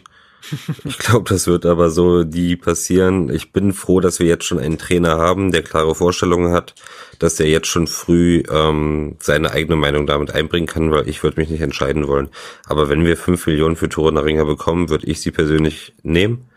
Eben auch äh, aus dem Punkt, den du angesprochen hast, dass er bei Hertha zu verletzungsanfällig war und wir einfach, ich glaube, auf solche Sachen äh, uns nicht mehr verlassen können diese Saison. Ähm, also da brauchen wir Planungssicherheit. Ich meine, wir haben gesehen, wie gesagt, wir haben eine verhältnismäßig gute Innenverteidigung. Ähm, die war trotzdem immer wackelig. Das lag aber nicht an den einzelnen Spielern, wenn man mich fragt, sondern daran, dass wir gefühlt jedes Spiel mit einem neuen mhm. Innenverteidiger-Duo mhm. spielen mussten. Und ähm, da würde ich mir einfach wünschen, dass da Klarheit äh, herrscht, dass wie gesagt, ein Dardai auch erstmal mit der Nummer zwei leben kann und ähm, aber trotzdem die Perspektive hat. Und das geht eben nur, wenn man Turunaringer abgibt. Insofern wäre ich da auch für und sehe dann die Abwehr eigentlich als, oder die Innenverteidigung als ähm, ja, sattelfest. Vor allem auch, ich finde, mit einer extrem schönen Struktur. Du hast quasi den 32-jährigen Boyata, du hast den 27-jährigen Kempf als 31, Stamm, aber. Oder 31. Dann hast du einen 20-jährigen und 18-jährigen Top-Talent aus dem eigenen Club und du hast noch einen 25-jährigen mehr als soliden Backup, der quasi überall einspringen kann und selbst so ein bisschen Führungsspieler auch abseits des Platzes sein kann. Ich finde, das ist eine Kombi, mit der man in so eine Saison hervorragend gehen kann, Voll. die einem viele Möglichkeiten fürs nächste Transfersommer eröffnet, die einem die Möglichkeit eröffnet, auch längerfristig damit zu planen, bis auf die, die Boyata-Position, die ja dann ein Uremovic übernehmen könnte, wo man dann, na, also ich finde, das ist einfach von der Kaderplanung sehr, sehr elegant, die Gesamtlösung. So, plus du kriegst noch ein paar Millionen für Torunariga. Das finde ich einfach insgesamt extrem gut gelungen, wenn dieses Szenario so eintreten sollte. Ja, gehe ich exakt mit. Und ihr habt rausgehört, ein Omar Alderete spielt auch in unseren Planungen keine Rolle mehr. Vielleicht zu ihm kurz, ähm, kam ja im Sommer 21 für 4 Millionen aus Basel, hat noch einen Vertrag bis 25, ist auch 25, kam aber nie wirklich in Berlin an, wirkte trotz gewisser Ansätze ähm, wie ein absolut großes Missverständnis, wurde dann ja im letzten Jahr an den FC Valencia verliehen, wo er zum Leistungsträger avancierte und sich ja auch ein Schaufenster wirklich gespielt hat. Valencia hat die Kaufoption verstreichen lassen in Höhe von 7,5 Millionen. Ich gehe die These ein, nicht weil sie ihn nicht behalten wollten, sondern weil sie die Summe aktuell nicht zahlen können. Valencia geht's finanziell nicht gut. Ähm, und jetzt ist er quasi Teil des offenen Wettbietens. Es sollen, also laut spanischen Medien klopft da gerade Betis, Villarreal, Valenz, äh, Valencia, ich denke mal, die sind weiter im Rennen, Sevilla und Atletico an. Auch Florenz soll ihn auf dem Zettel haben für Hertha ja fast eine gute Situation. Sicherlich, es wird dementsprechend noch ein bisschen dauern, bis sich da eventuell die, die, der Club herauskristallisiert, der ihn letztendlich dann bekommt. Aber ein Wettbieten bedeutet ja auch meistens, dass sich der Preis erhöht. Also aus, mein, aus meiner Sicht keinerlei Zukunft in Berlin und Bobic hat hier wahrscheinlich alles richtig gemacht, da zweifelsohne ein Transfergewinn mit ihm erzielt werden wird und Hertha keinen Spieler verliert, den man in irgendeiner Weise nochmal eingeplant hätte. Ja, ist, glaube ich, der beste Leihdeal tatsächlich so vom Outcome. Der hatte im letzten Sommer einen Marktwert von kolportierten viereinhalb Millionen, steht jetzt bei zehn. Das ist mehr als verdoppelt, plus dieses Wettbieten, was jetzt läuft. Also man kann vielleicht sogar darauf hoffen, dass es das ein oder andere Millionchen über zehn wird. womit man allein mit dem einen Spieler, der sportlich überhaupt keine Rolle mehr bei uns spielt, die Hälfte des Transfergewinns quasi einspringen könnte, man bräuchte. Das ist einfach eine, eine sehr, sehr gute Lösung gewesen. Und jetzt gab es auch schon Stimmen, die gesagt haben, naja, wenn so viele tolle Vereine so viel Geld für ihn bieten, ist er dann nicht jemand für Hertha? Zum einen haben wir gerade erklärt, mit Kempf hat man da jemand geholt, der Stammspieler-Ambitionen hat. Man gewesen im Fall, dass Martin Dardai bleibt, kann man ihm gar, auf gar keinen Fall noch ein Omar Alderete vor die Nase sitzen. Plus, ich glaube nicht, dass Alderete sich noch in Berlin sieht und dann ist eine Trennung einfach das Beste. Wenn du darüber so viel Transferplus einspielen kannst, dann ist das in meinen Augen ein No-Brainer. Jemand, der den Verein schon definitiv verlassen hat, ist Niklas Stark. Wir haben, glaube ich, schon viel im Podcast über ihn geredet. Ich habe auch mal länger ausgeführt, warum ich das als absolut richtig ansehe. Wir haben gerade darüber gesprochen. Ich fasse es nochmal kurz zusammen. In meinen Augen zu durchwachsene Leistung in den letzten Jahren, um dieser Führungsspielerrolle gerecht zu werden und zukünftig Gächter den Weg, ich nenne es jetzt mal, zu versperren. Und eine Einigung auf einen neuen Vertrag, sein Vertrag liefern aus, war somit in meinen Augen nahezu ausgeschlossen. Hätte er Vertrag noch für ein Jahr gehabt, hätte man sagen können, gut, wir probieren es noch ein Jahr, aber so jetzt war die Situation, wie sie ist. Man musste eine Entscheidung treffen, geht man gemeinsam in die Zukunft oder nicht. Und da, ich sag mal, für Gächter diese Entscheidung zu treffen, es passt nicht mehr, war in meinen Augen richtig. Zumal sich beide auch. Du meinst für stark, nicht für Gächter. Naja, ich meine, nee, ich meine jetzt schon. Also für im Sinne Gecht, von Gächter, im das Sinne, ja, okay. genau, genau, ja. genau, genau. Ähm, und ich glaube, dass da auch Spieler und Verein sich gegenseitig nicht mehr wirklich gut getan haben. Und so können beide ein Stück weit einen Neuanfang auf der Position wagen. Aber ja, dann falls ihr jetzt zu stark an sich nichts mehr sagen wollt, würde ich sagen, machen wir die Innenverteidigung zu. Du hast, glaube ich, auch schon ein sehr gutes Fazit äh, gewählt, Benny. Ich sehe es genauso mit diesen fünf Innenverteidigern. Sollte sich das am Ende so zusammensetzen, hat man eine wunderbare Ausgangsbasis äh, für die Saison. Da muss man eben nur hoffen, dass sich das äh, verletzungsbedingt nicht wieder alles auseinanderreißt. Aber man hat ja mit Uremovic beispielsweise auch schon Backup. Also vielleicht ist das dann vielleicht auch nicht mehr so ein großes Problem wie in dieser Saison. So. Jetzt sind wir tatsächlich durch äh, Innenverteidigung und äh, Tor gegangen und haben festgestellt, läuft. ist eigentlich gar nicht so schlecht. Muss man eher abgeben, als äh, was dazu zu holen. Jetzt kommen wir zur Linksverteidigerposition und ich gehe jetzt mal die Wette ein, dass das ähnlich verlaufen könnte in der Gesamt, im Gesamtfazit. Auch da gehe ich mal kurz durch. Man hat Marvin Plattenhardt, 30 Jahre alt, hat noch ein Jahr Vertrag, ist dann, ist jetzt seit 2014 im Verein, ähm, schien zwischendurch kein Faktor mehr zu sein, hat sich dann unter Magath Ur plötzlich vielleicht zu Herthas wichtigstem Spieler Fragezeichen entwickelt. Zumindest kann man sagen, dass seine Flanken und Standards Hertha in der Liga gehalten haben. Danach oder daneben hat man Maxi Mittelstädt, ist mittlerweile 25, hat noch auch noch ein Jahr Vertrag, ist gebürtiger Berliner, seit 2012 im Verein, war meiner Meinung nach lange einer der wenigen Lichtblicke in Herthas Saison, hat dann, hat einen deutlichen Entwicklungssprung gemacht, ist unter Magath, ist dieser Entwicklungssprung aber quasi wieder eingestampft worden.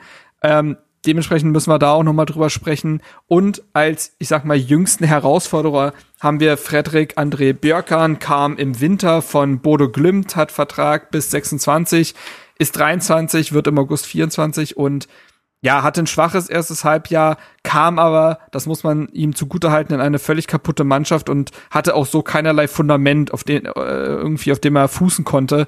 Und dementsprechend war es eine Eingewöhnung unter Schwerstbedingungen. Puma, wie siehst du Herthas Position dort oder Hertha dort personell aufgestellt? Es ist irgendwie fast eine Luxussituation und dann gibt's doch wieder viele Fragezeichen, habe ich das Gefühl.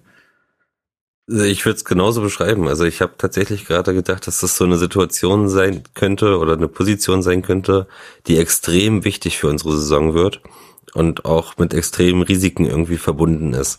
Also zum einen haben wir einen Marvin Plattenhardt, der jetzt im Schlussspurt der Saison nochmal gezeigt hat, was er kann oder mal konnte. Zum anderen weiß aber auch jeder, wie der die letzten zwei, drei Jahre gespielt hat.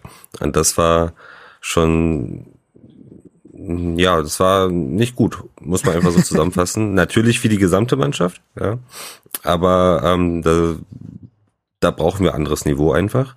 Dann haben wir einen äh, Mittelstädt, ähm, wo ich auch glaube, der Junge braucht auf jeden Fall einfach mal so ein bisschen eine Entscheidung, was denn nun seine Rolle sein wird. Also der wurde auch immer zwischen linker Verteidiger und äh, Flügelspieler vorne oder, oder Schienenspieler hin und her geswitcht. Ähm, also wir kommen eigentlich eher zu so einem Gesamtproblem, dass wir einfach mehr Struktur brauchen und mhm. ähm, vor allem ein System, woran die Jungs festhalten können. Aber das ist eben auf der Position ganz schön mal zu sehen, was da das Problem ist. Genauso wie sie, du schon sagst, so ein Björkan, der ähm, zwar unglücklich aussah, aber auch eben nichts hatte, woran er sich festhalten konnte. Also ähm, von den Namen her sieht die Position erstmal ganz gut aus. Ich bin auf der Position allerdings ähm, ja der Überzeugung, dass wir irgendwie nachlegen sollten, beziehungsweise einiges umstrukturieren sollten, ähm, weil das so, wie wir es jetzt haben, von der Form her sonst eine große Baustelle werden könnte. Die sind alle drei auf einem ähnlichen Niveau. Björkan noch ein bisschen hinterher, aber eben auch zu, zu wackelig. Benny? Da würde ich mal also widersprechen direkt. Ähm, okay. Ja, uh, die erste Diskussion, ist das schön. Ich finde uns tatsächlich ziemlich gut aufgestellt links. Ich dröse auch das, also ich, ich musste, das war so eine Position, wo ich ein bisschen drüber nachdenken musste, aber dann zu einem für mich recht klaren Ergebnis kam. Plattenhardt, Relegationszelt, drei Ausrufezeichen ist der erste Punkt in meinem Word-Dokument, um das nochmal hervorzuheben. Trotzdem, bei aller Euphorie um diese Leistungssteigerung unter Magath sehe ich ihn als relativ klaren Verkaufskandidaten. Er hat auch nur noch Vertrag bis 2023, sprich entweder jetzt verkaufen, Vertrag verlängern, was ich auf keinen Fall machen würde, oder am nächsten Sommer ablösefrei gehen lassen. Er hat jetzt nur zwei Millionen Marktwert, da würde man nicht allzu viel verlieren. Ich nehme an, dass aber Platten hat auch nicht wenig verdient. Der wird nicht super viel verdienen, aber der wird schon, schon, schon Mittelfeld bei Hertha sein. Und ich denke, das ist Geld, was man sich durchaus sparen kann. Wir sind auf der linken Verteidigerposition mit drei Spielern bisschen überbesetzt, finde ich. Und ähm, ich denke, wir können Plattenhardt loswerden aus folgenden Gründen. Wir haben vorhin über Schwarz und sein Pressing-System gesprochen. Mhm. Ah, Mann, hast, hast, du mein, hast du mein Dokument hier liegen, oder? Great minds think alike. Mhm, ja, das ist aber wirklich nur die englische Übersetzung im Deutschen ein bisschen. Ja. So. Ähm, wir haben vorhin gesagt, Schwarz lässt Pressing-Fußball spielen und ich sehe Plattner nicht als Pressing-Fußballer. Ich sehe Plattner halt als typischen Dada-Spieler, der hinten relativ tief steht, seine Seite da dicht macht und nach vorne hauptsächlich mit Flanken und Standards arbeitet. Ja. Ich habe mal die Statistiken von Maxi Mittelstädt auf fbref.com nachgeschaut. Oh, jetzt klau mir den Punkt nicht. Nicht? So, soll ich eine Übung Nein, um lassen? Gottes Willen, um Gottes Willen, sag an. Der Mann hat A, erstmal eine ziemlich gute Assist-Quote. Der hat 0,3, also macht im Schnitt jeden, alle drei Spiele einen Assist, ist damit in den Top 4% der europäischen Top 5 oder Top 5 liegen, wenn man quasi jeden linken Verteidiger in, in den Top 5 liegen sich anguckt. Und jetzt wird's interessant. Er ist Top 3% der Pressing-Momente, er ist Top 5% in Tackles, er ist Top 1% in abgefangenen Bälle. Das sind alles Punkte, die absolut hervorragend in so ein Pressing-System passen, ja. wie Sandro Schwarzes spielen will. Dazu 25, Eigengewächs, ideales Fußballeralter, wird nicht gehaltsmäßig versaut sein. Ist für mich, finde ich, der absolute Traumspieler für die kommende Saison und ich würde sogar so weit gehen, ihm noch einen Vertragsfall, also vielleicht erstmal abwarten, so bis mhm. September, Oktober, wie er reinstartet und ihm dann nochmal irgendwie so einen Dreijahresvertrag anzubieten. Das wäre irgendwie da das wäre mein, mein, mein Lieblingsverfahren mit Mittelstädt und mal interessanterweise ein paar, paar Spieler, die von den Stats vergleichbar sind. Da sind Namen wie Jonas Hector, wie Benno Schmitz, der eine sehr gute Saison bei Köln hatte und wie Pervis Estupinian von Villarreal, der in der Champions League überragend oder zumindest gut war. Also man sieht, Mittelstädt bewegt sich da rein statistisch auf einem guten Niveau und ich finde oder ich denke, das kann der nächste Saison noch steigern. Und dahinter hast du mit Björkan, habe ich jetzt nicht die Statistiken rausgesucht, aber so vom Gefühl einen sehr ähnlichen Spieler, der sehr auch aktiv dabei ist, der die Linie beackert, der, der athletisch ist, der durchaus mal mit nach vorn geht, ähm, der Räume zuläuft. Finde ich eine absolut hervorragende Nummer zwei hinter Mittelstädt, der kann sich weiter einleben. Man darf auch nicht vergessen, der kam mit einer Verletzung nach Berlin oder hat sich hier direkt verletzt. Ähm, ich weiß nicht, ob der auch Corona hatte. Ich glaube ja das war wirklich kein, wie Puma schon meinte, kein einfaches halbes Jahr für ihn. Jetzt kann er eine gesamte Sommervorbereitung mitmachen. Ich denke, Björkan wird sich da ganz gut entwickeln und eine, eine gute Alternative zu Mittelstädt sein. Von daher sehe ich die Linksverteidigerposition vergleichsweise für Hertha sogar ziemlich gut besetzt.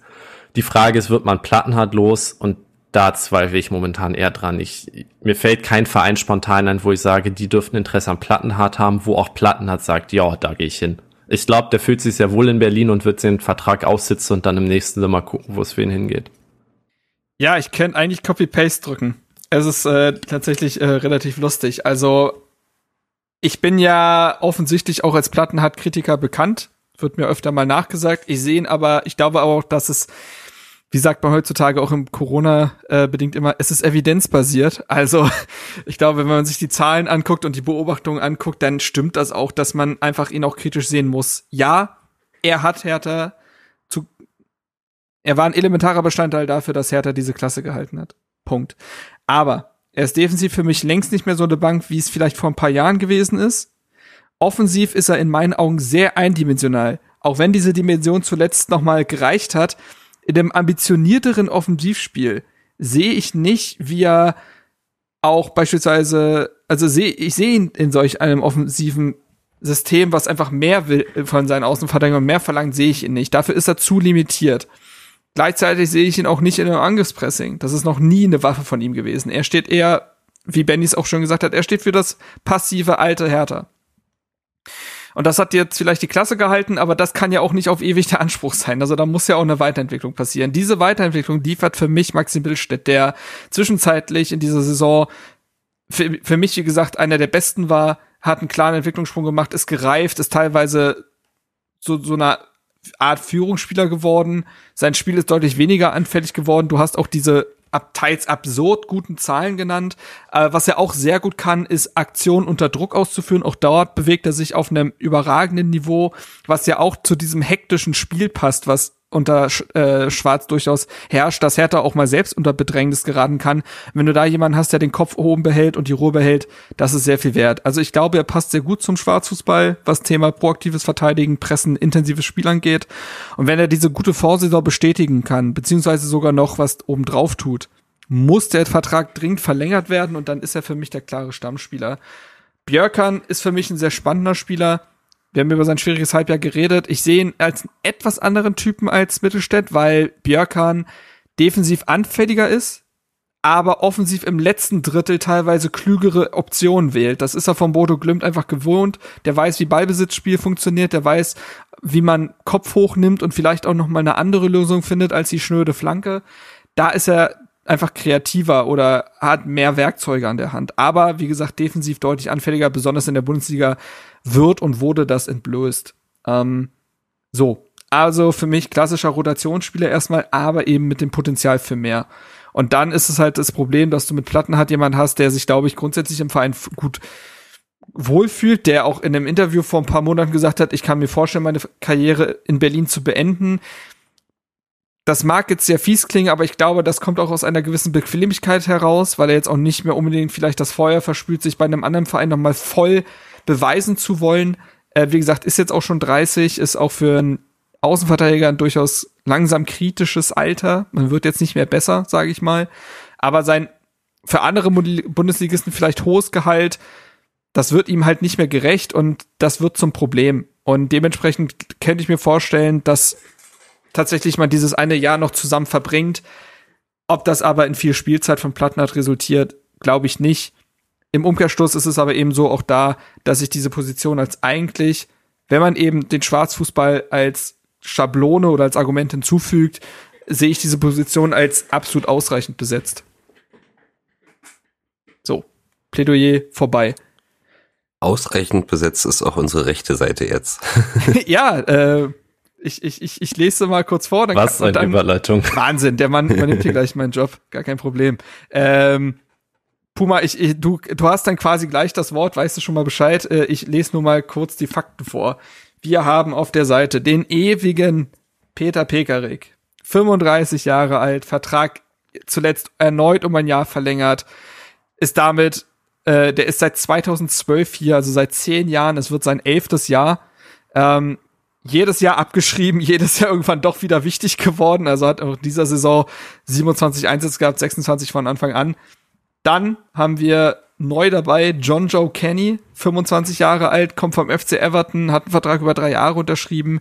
Ähm, ich schick mal vorweg, sicherlich nicht die, größ die große Lösung für diese Position, aber angesichts Herthas wirtschaftlicher Situation als ablöserfreier Neuzugang sicherlich kein schlechter Move und als, ich sag mal, die Perspektivlösung Julian Eitschberger, 18 Jahre alt, soll drei, 2023 seinen Profivertrag erhalten, ist äh, gebürtiger Brandenburger, seit 2017 bei Hertha, trainiert ja schon seit längerem mit den Profis und kam gegen Union zu seinem Bundesliga-Debüt und ist dementsprechend sehr nah an der ersten Mannschaft. So, gleichzeitig hast du mit äh, Deviso Seevolk einen Leihrückkehrer und Douglas Klünter verlässt den Verein. Ähm, über Seevolk können wir vielleicht gleich nochmal reden, auch über Klünter, aber erstmal reden wir über die, die da sind. Jetzt mit John Joe Kenny als Ergänzung. Wie betrachtest du diese Position, Puma? Ja, wie gesagt, wir müssen uns da, glaube ich, alle nichts vormachen. Wir wissen, wie das läuft. Äh, Kenny wird beginnen in der Saison als Startspieler und dann äh, merken alle, dass Pekarik das wieder machen muss. nein, nein, ich bin wirklich der Meinung, dass wir mit Kenny einen guten Transfer gemacht haben. Ähm, dass wir jetzt einen Spieler haben, der auch schon reichlich Erfahrung sammeln konnte. Der hat auch schon in der Bundesliga gespielt, weiß, wie das funktioniert. Ähm, passt auch wieder zu Schwarz Spielanforderungen, also bringt auch so ein ähnliches Spielprofil mit. Der ist offensiv nicht ganz so ähm, gefährlich in seinen Aktionen und nicht so zielführend wie vielleicht in Mittelstädt. Ähm, aber ich glaube, da ist noch ein bisschen Luft nach oben. Er ist jetzt auch noch nicht der Älteste, also da kann man sich schon noch vorstellen, dass er sich noch weiterentwickelt. Und ich glaube, von den äh, Grundtugenden her haben wir da einen guten Spieler gefunden, endlich mal für die rechte Seite. Und in dem Alter muss man sich jetzt auch nicht Sorgen machen, dass der in zwei Jahren direkt wieder woanders hin möchte. Wie wir das vorher häufig auf dieser Position hatten. Und als Backup dann noch ein Pekarik ist für mich komplett ausreichend. Ja, und Eitschberger eben dann, ne, der vielleicht dann auch Genau, perspektivisch. Genau. Definitiv. Ja, ähm, Benny, gehst du da mit? Ja, ich bin sehr zufrieden tatsächlich. Und nachdem die Rechtsverteidigerposition ja lange unser großes Sorgenkind war, fand ich das äh, sehr entspannt zu beobachten, dass die quasi als allererstes mehr oder weniger komplett fix gemacht wurde. Ich habe mir über die Pekarik-Vertragsverhandlung sehr gefreut. Mein frisches Pekarik-Trikot liegt ja einen halben Meter neben mir. Sehr gut, sehr gut. Ähm, ich, ich liebe ihn. Ich finde einfach, er ist, er ist so ein absoluter Musterprofi. Ähm, ist, glaube ich, in der Kabine gerade für junge Spieler durchaus jemand, zu dem man aufblicken kann der jetzt nicht diese absolute Leistungskultur, finde ich, vorlebt, also ähnlich wie ein Plattenhardt. Also ich glaube auch Pekarik hat durchaus hier seine Wohlfühloase. Aber es wirkt nochmal anders. Ich, ich finde, er wirkt schon nochmal ein Stück weit hungriger, er wirkt schon nochmal etwas, also vielleicht nicht professioneller, das ist das falsche ich Wort, aber engagierter. Ich krieg schon mal rein. Ich glaube, was da ein großer Punkt ist, ist das Potenzial. Pekarik hat nicht das Potenzial, ein so guter Fußballer zu sein wie Marvin Plattenhardt. Ja, das kann durchaus sein. Aber also, wie gesagt, ich finde, Pekarik ist, ist da durchaus, damit man jetzt nicht wieder alle Führung oder alle älteren Spieler in einer, ja, ja, in einem Sommer abgibt, ähm, im Gegensatz zum Beispiel zu einem Darida, den ich abgeben würde, aber da kommen wir später noch zu, finde ich, dass du so jemanden wie Pekarik durchaus erhalten kannst und ähm, wird interessant zu sehen sein, wie sich Eitschberger entwickelt. Wird interessant zu sehen sein, wie Kenny funktioniert. Ich halte auch ziemlich viel von Kenny. Kam ablösefrei, ist äh, Puma hat's gesagt, kennt die Liga, kann auch, glaube ich, halbwegs gut Deutsch reden. Er hat jetzt ein bisschen Englisch in den Interviews gesprochen, aber ich glaube, wenn er jetzt hier ein paar Wochen verbringt, wird auch vieles zu, zurückkommen von dem, was er mal gelernt hat. Ähm, und ich halte das äh, für eine solide rechte Seite. Quasi eine, eine Pickerick-Seite. Du, du weißt, glaube ich, relativ mhm. genau, was du bekommst. Du wirst jetzt keine Jubelsprünge machen, aber du wirst eine solide Seite haben. Wie, sie, wie die sich gegen Sadio Mané schlagen, werden wir noch rausfinden. aber, aber ich glaube, man, man hatte die letzten Jahre da mehr Grund zum Meckern. Ja, würde ich. Ich glaube, also, Kenny hat mit Everton schon gegen Mané gespielt, insofern. So, der hat nämlich ja, Erfahrung. sogar Derby, ne? Ja, ja, ja, ja, ja. Der Mann hat sowieso eine krasse Derby-Geschichte. Der hat Schalke Dortmund erlebt, er hat Everton Liverpool erlebt und die Glasgow Derbys. Also, ja. wenn der jetzt gegen Union nicht brennt, dann weiß ich auch nicht. Ähm, aber er, oh, ich liebe sein Englisch, ne? Das ist, ja, das klingt ist, so geil. Das ist halt, der ist halt ne, ja. direkt aus von der Ecke, der, der fünf Minuten vom Stadion in Everton, glaube ich, aufgewachsen. Der spricht halt dieses Scouser-Englisch, was schon fast schottisch anmutet. Und ich habe einen angeheirateten ja. schottischen Anteil in der Familie. Das hört sich einfach an wie Heimat. Das ist, also Heimat ist übertrieben, aber sehr vertraut. Es ist sehr, sehr schön. Ähm, generell muss ich sagen, medienwirksam ja durchaus aufgezogen, der, äh, der Transfer, Sorry. mit gar kein Problem, äh, mit Videos und äh, Video-Interview und so, macht einen sehr sympathischen, aufgeräumten und hungrigen Eindruck. Ähm, seine Eigenschaften mal kurz zusammengefasst, auch da FBref ist unser bester Freund. Gegen den Ball sehr engagiert und auch clever. Guter Pressingspieler, würde ich sagen, mit viel Dynamik und Intensität. Sehr mannschaftsdienlicher Spieler, der einfach sein, Her sein Herz auf dem Feld lässt. Passt auch eben dementsprechend gut zum Schwarzfußball. Aber, man muss eben auch sagen, mit Ball, ja, da nehmen sich er und Pekarik nicht viel. Seien wir es mal so. Kaum Output. Ähm, Im letzten Drittel schwache technische Werte, wie auch in der Entscheidungsfindung. Die Idee, also für mich ist das so der Rechtsverteidiger als Kassibar. Also der holt den Ball, aber dann sollte ihn auch möglichst schnell wieder abgeben. Also da darf man sich jetzt nicht ähm, auf einen zweiten Lazaro oder Weiser einstellen. Das ist er einfach nicht. Aber ich glaube, also ich habe mir aufgeschrieben, kein Starspieler, aber ein funktionierendes Rädchen im System Schwarz. Ich glaube, das könnte es halt sein. Und, und ich habe stehen, ich habe ich sehe Parallelen zu Pickerick, nur jünger und dadurch nur etwas dynamischer und aktiver.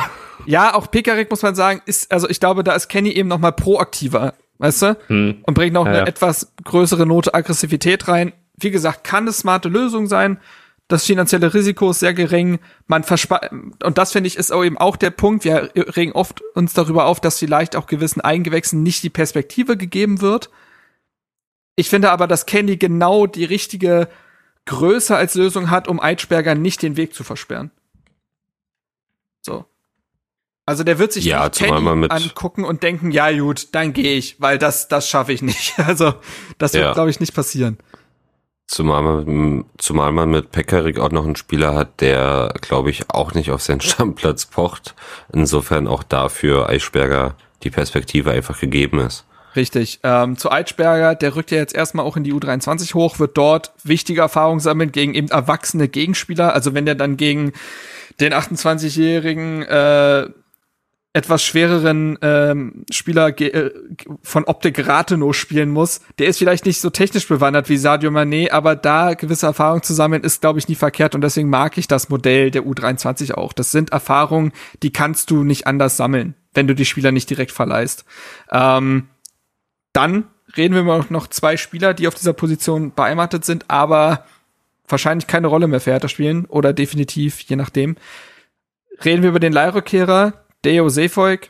Ähm, Vertragslänge ist tatsächlich unbekannt. Das, der kam ja noch in der Prez-Ära, wo die Vertragslängen nicht bekannt gemacht wurden und da hat es auch keiner so richtig rausgefunden. Kam 2020 für 4 Millionen aus Groningen. Einer der, ja, eines der vielen späten Prez-Missverständnisse, Gut, äh, das letzte Prez-Missverständnis ist sein letzter Tweet, würde ich sagen. Aber das ist ein anderer Punkt.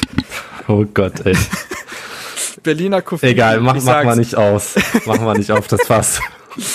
das ist weird. Naja, ähm, kam niemals richtig in Berlin an, war im Endsport 2021 noch ein positiver Faktor, aber ja, also ich sag mal so, Seevolk steht auch für ein intensives, dynamisches Spiel, aber es fehlt ansonsten an so ziemlich allem. Das muss ich einfach so klar sagen. Und ich sehe da keine Zukunft in Berlin, die Verantwortlichen offensichtlich auch nicht, sonst wäre er nicht nach Blackburn verliehen worden. Und ich muss aber auch sagen, er hat aktuell keinen Markt. Ich setze da also sehr wahrscheinlich auf die nächste Leihe, womöglich in die Heimat. Das könnte ich mir gut vorstellen, dass man sich darüber wieder erhofften Marktwert zu erzielen. Aber aktuell sehe ich nicht, dass irgendwer da Geld für sie Volk auf den Tisch legt. Da war die Verletzung jetzt einfach im Blackburn auch zu einem möglichst ungünstigen Zeitpunkt.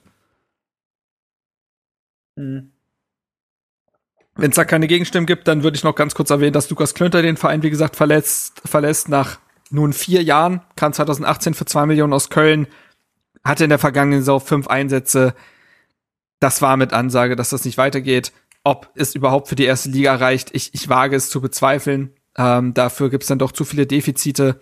Aber für mich fällt das Fazit eben somit aus, das hatten wir mehr oder weniger schon vorweggenommen, dass man mit Kenny als Neuzugang, der zum Schwarzfußball passt, Pekarik als erfahrenen Backup und Eitschberger als Perspektivspieler zwar nicht herausragend, aber eben auch wirklich nicht schlecht besetzt ist und hier sind die Planungen meiner Meinung nach abgeschlossen. Jupp. Tja, siehste? Torwart und Viererkette muss eigentlich niemand mehr kommen, wenn man das so sieht. Das ist ja gar nicht mal verkehrt. Jetzt gehen wir ins Mittelfeld und da würde ich jetzt einfach mal sagen, da wird's anders laufen. Reden wir erstmal über die sechs. über das defensive Mittelfeld. Da hat Hertha aktuell zwei Spieler, die wirklich für diese Position angestammt sind. Das ist zum einen Lucas Toussaint, 25 Jahre alt, kam 2020 für schlappe 25 Millionen von Olympique Lyon, hat einen Vertrag bis 25, lange Zeit mehr oder weniger irgendwie das Gesicht für Herthas Verfall, ne, für viel Geld mit großen Hoffnungen gekommen, ein absolutes Chaos aber hineingekommen, weshalb er lange Zeit verloren wirkte und dann sein Potenzial auch nicht abrufen konnte. Aber zum Ende hin eben verbessert, da reden wir gleich nochmal drüber. Und sein Gegenspieler, Konkurrent, wie auch immer, zuletzt ja eher Partner im Mittelfeld. Santiago Ascasibar, 25 Jahre alt, Vertrag bis 2024, kam im Januar 2020 für 10 Millionen aus Stuttgart.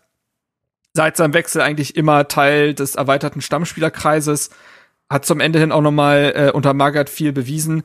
Ich würde dabei gleich mit die Info vorwegschicken, dass er sowohl im argentinischen Fernsehen als jetzt wohl auch intern mitgeteilt haben soll, bereit für einen Tapetenwechsel und eine Luftveränderung zu sein. Da müssen wir also sehr wahrscheinlich über einen Spieler reden, der den Verein verlässt. Und bei Toussaint müssen wir es eventuell ja auch. Benny, starte erstmal rein. Was, was, was glaubst du denn, was diese Position betrifft? Was, was wird da passieren?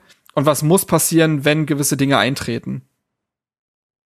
Ja, fangen wir vielleicht mal mit äh, Santi Ascasibar an, weil du schon meintest, dass er selbst ja das angekündigt hat.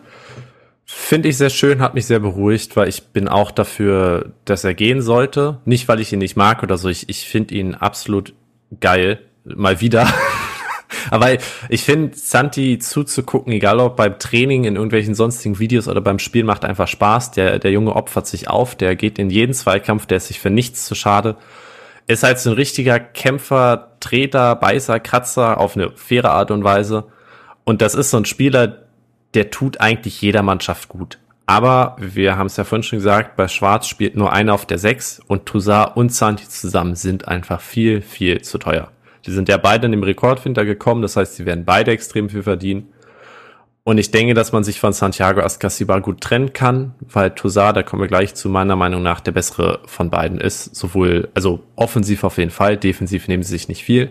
Und man muss auch sagen, Santi hat nicht den großen Marktwertfall gehabt. Klar, die Fallhöhe war nicht so groß, aber du hattest gesagt, der kam für 10, der aktuelle Marktwert liegt bei 6,5. Man muss sagen, dass, da bezieht sich Benny auf, immer auf transfermarkt.de und das ist ja, äh, da einfach nur, dass ihr das ungefähr wisst. Ich verstehe auch, dass man sich darin, genau, es sind genau. Einschätzungen.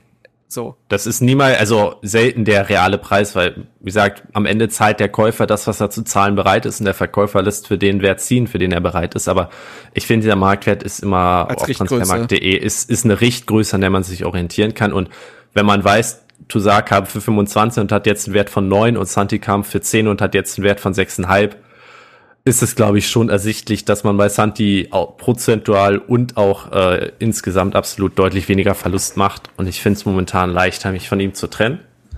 Womit Tosar übrig bleibt. Und Tosar sammelt gelbe Karten. Grüße an äh, Christoph an der Stelle.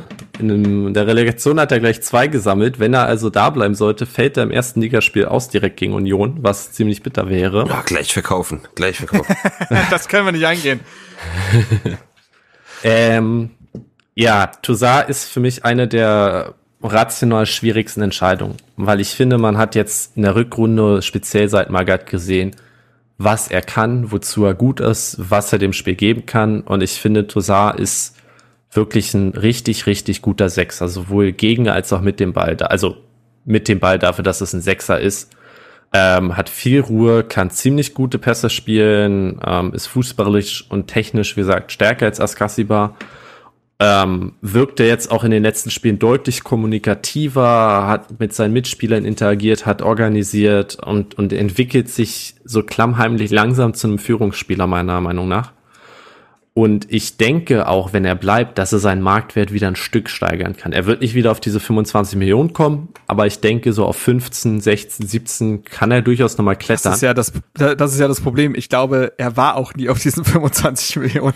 Das, das kann durchaus sein, dass wir da viel zu viel bezahlt haben, gehe ich auch stark von aus. Aber ich denke, die neun, die er jetzt hat, ja, ja. die weiß, kann er, wenn er so weiterspielt wie jetzt in den letzten Monaten, kann er die steigern und aufgrund dessen wäre ich auch bereit, sein Gehalt weiter zu zahlen. Das ist der große Knackpunkt bei Luca Tosar. Der wird irgendwas zwischen 4 und 5 Millionen verdienen. Ähnlich wie Piontek, die großen Ordnung. Ist damit unumstrittener Topverdiener bei Hertha. Das äh, muss man so sagen. Und klar ist auch, das Verhältnis von Gehalt von ihm zu den anderen Spielern spiegelt nicht die qualitative Leistung oder den qualitativen Unterschied wider. Aber Tosar wäre tatsächlich der Spieler, bei dem ich ohne Einblick in die Zahlen zu haben, als Fan bereit wäre zu sagen, lass uns dieses Gehalt tragen, lass uns das finanzieren, weil ich glaube, der Output sowohl sportlich als auch mittelfristig finanziell das aufwiegen dürfte. Ja, das ist auch genau der Punkt, über den ich mir halt den Kopf zerbrochen habe. Stehen da die wirtschaftlichen Zwänge am Ende des Tages über den sportlichen Aspekten? Das ist das, das Problem. Also wir können, ich glaube, da muss man einfach sagen, dass wir das wir da einfach nur Fragen stellen können, beziehungsweise einfach ab einem gewissen Punkt sagen müssen, da können wir einfach nicht weiter reingucken. Sein Gehalt ist für Hertha eigentlich de facto nicht zu stemmen. Das, das, das ist so. Ähm, und wenn man das Gehaltsniveau verringern will, dann kann man das ja eigentlich nicht, ich sag mal, beim Mittelstand machen von Hertha und einen Topverdiener da lassen, das funktioniert, glaube ich, nicht. Das, das, das bleibt auch Thema in der Kabine. Das ist, glaube ich, für die Kaderhygiene nicht gut. Ähm, ich verstehe komplett, dass ihn jetzt zu verlieren sportlich ein ganz klarer Verlust wäre und jetzt gerade, wo er angekommen zu sein scheint, auch ein bitterer Zeitpunkt wäre. Aber wenn es einen Verein geben sollte, er wurde im Winter mit ähm, italienischen Vereinen in Verbindung gebracht, Juve, Roma, wenn da es einen Verein geben sollte, der eine Summe zahlt, die ich nenne jetzt einfach mal 10 Millionen als Richtgröße, dann ist Hertha eigentlich gezwungen, das zu machen. Das Ding ist, egal ob einer der beiden Sechser geht oder beide, es wird Neuzugänge brauchen für diese Position. Da gehe ich fest von aus. Also, weil einer reicht nicht und wenn beide gehen sollten, muss eh was getan werden. Ähm, es wird aktuell, das nun mal als Kontext, äh, Alex Kral gehandelt, Tscheche, 24 von Spartak Moskau, ähm, den man wohl, da ist ja, da geht's gerade noch so ein bisschen auch um die FIFA-Regularien, aber Sky berichtet, dass er dann ein konkretes Angebot eingereicht haben soll. Schwarz kennt ihn aus Russland. Kral wirkt wie ein Spieler, der zu diesem Umschaltfußball, zu diesem intensiven Fußball passen würde. Manche sagen, dass er für die Top 5 Ligen teilweise nicht ganz die Handlungsschnelligkeit besessen würde, aber er hat wohl eine immense Arbeitsrate ähm, und würde eventuell so Kenny-mäßig halt kein Starspieler sein, aber jemand, der seinen Job erledigt. Und ich, das ist ganz eklig, weil du musst ja auch erstmal Ersatz für Toussaint Askasibar finden. Aber wenn man mich fragt, bräuchte es dann quasi eine, eine Soforthilfe, das wäre Kral und eine Art Perspektivspieler, der sich dahinter aufbauen kann.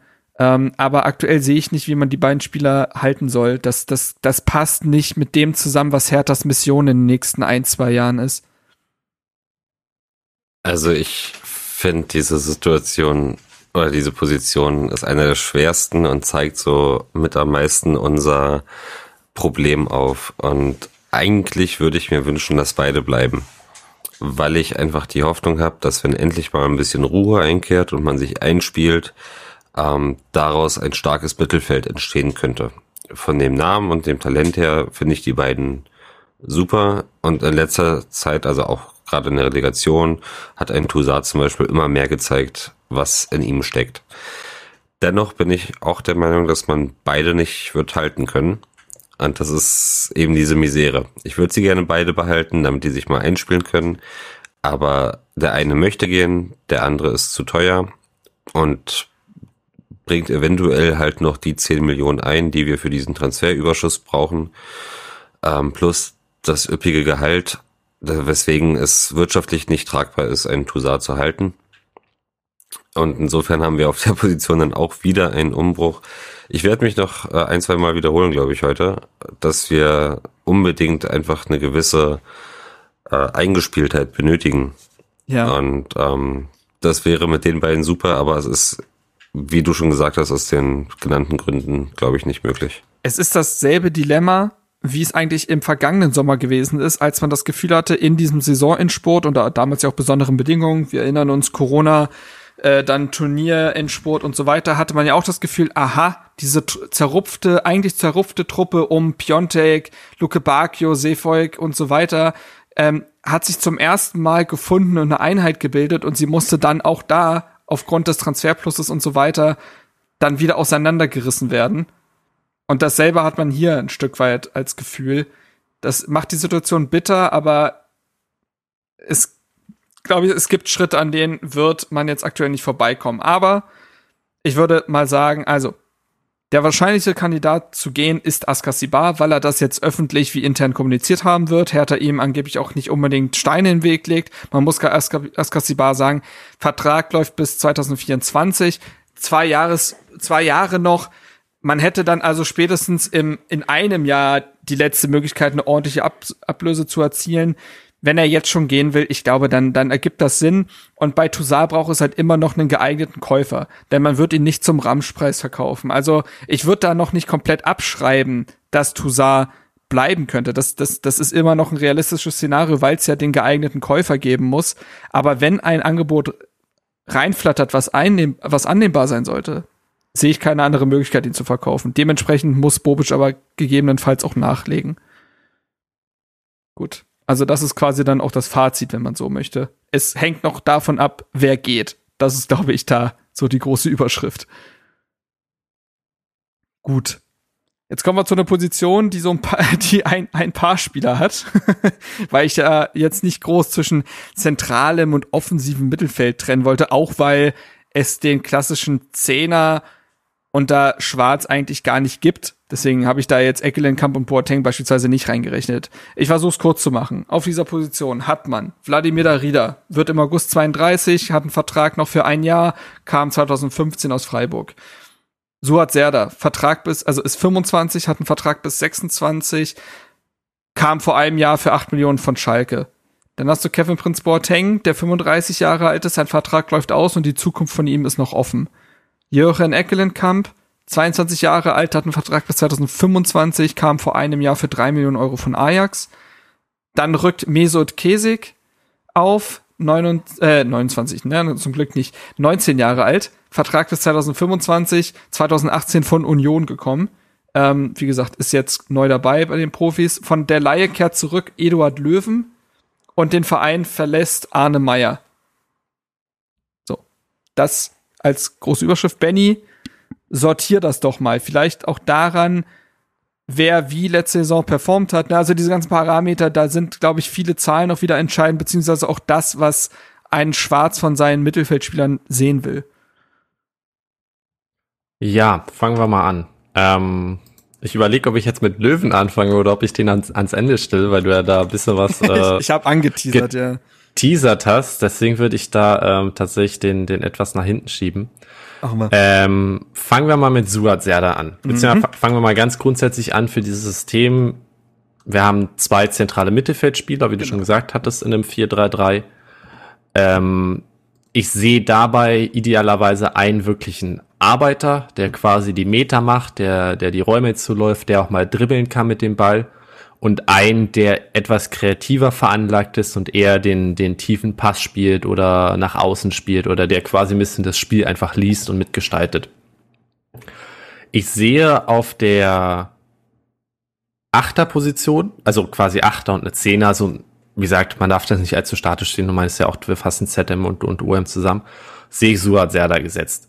Also, das ist und. einfach, er hatte eine, eine durchwachsene Saison, aber er ist halt dieser Spieler, der, der auf so vielen Ebenen einfach so perfekt zu Sandro Schwarz passt. Erstens kennen die sich beide aus Mainz. Suat Serda hat unter Schwarz in Mainz debütiert, ist von da dann zu Schalke Na, gewechselt. Ich glaube, er ist nicht debütiert.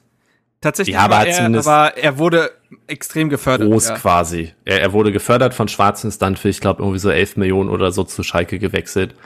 Ähm, das heißt, die kennen sich, ich glaube, die schätzen sich auch durchaus von dem, was man so von Schwarz und seinem Verhältnis zu Spielern mitbekommen hat.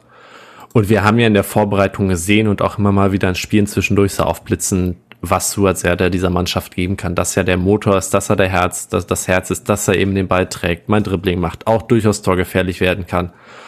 Und ich glaube, dass Serdar tatsächlich ein absoluter Schlüsselspieler in der nächsten Saison werden kann ja. und auch genau dieser Typ Spieler sein kann, was ja bei Mainz hervorragend geklappt hat, dass man den ein, zwei Jahre hält, er spielt und er so eine, so eine kleine Marktwertexplosion macht. Und ich sehe bei Serda schon, dass man jetzt das nächste Jahr hat, vielleicht noch ein Jahr und dann für 15 bis 20 Millionen verkaufen kann. Das ist so ein mittelfristiges Ziel, was ich persönlich so mit diesem Spieler habe.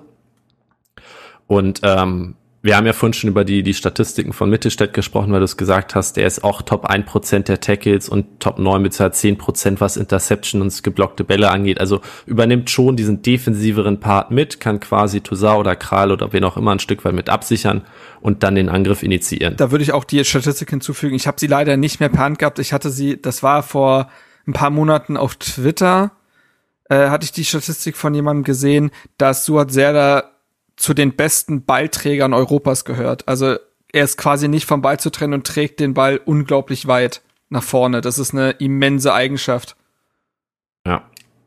Auf der Position neben Serda, quasi als kreatives Element, würde ich sehr, sehr gerne Eckelenkamp sehen. Ich halte sehr viel von Eckelenkamp. Ich finde ihn einen unglaublich interessanten Spieler, der ähm, in jeder Einwechslung oder in sehr vielen Einwechslungen gezeigt hat, was er kann, auch das ähnlich wie Serda so ein Stück weit aufblitzen lassen, oder dass er halt wenig Spielzeit bekommen hat, was ich mir nicht erklären kann. Da müsste man beim Training dabei sein, vermutlich. Ähm, und der aber immer oder fast immer Impact hatte. Und ich glaube, wenn er ihn, wenn man ihn mal auf seiner eigentlichen Position aufstellt, nämlich diese Achter Zehner Rolle, und er mal Spielzeit bekommt unter Schwarz, dem Jugendförderer oder Talentförderer, könnte das, glaube ich, auch eine, so eine richtige Breakout-Season äh, für Ecklenkamp werden. Das wären so meine zwei, zwei Stammspieler. Dahinter hat man dann Mesut Kesik, wie du gesagt hast, vor kurzem Profivertrag unterschrieben, 19 Jahre alt, noch nicht bereit für die Bundesliga, aber den man so langsam ranführen könnte. Man hat Darida, die Laufmaschine, ähm, den ich tatsächlich abgeben würde an der Stelle, weil Darida fußballerisch mir mittlerweile zu limitiert ist. Klar, er ist fürs Pressing, was Laufen angeht, sehr gut.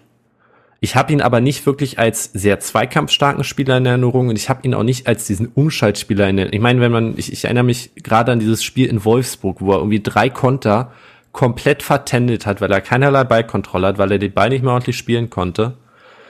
Und ich sehe Darida einfach nicht mehr in diesem aktiven schnellen, wie du vorhin auch sagtest, Stück weit hektischen Fußball von Schwarz. Dafür ist Darida einfach so eine, so eine andere Spielergeneration, mhm, mh. der wie so ein kleiner Fremdkörper im modernen Fußball wirkt. Ich mag auch Darida sehr rein menschlich, auch man hat nie was Schlechtes über ihn gelesen. Ich glaube, der würde sich auch ein Jahr mit der Bank noch zufrieden geben.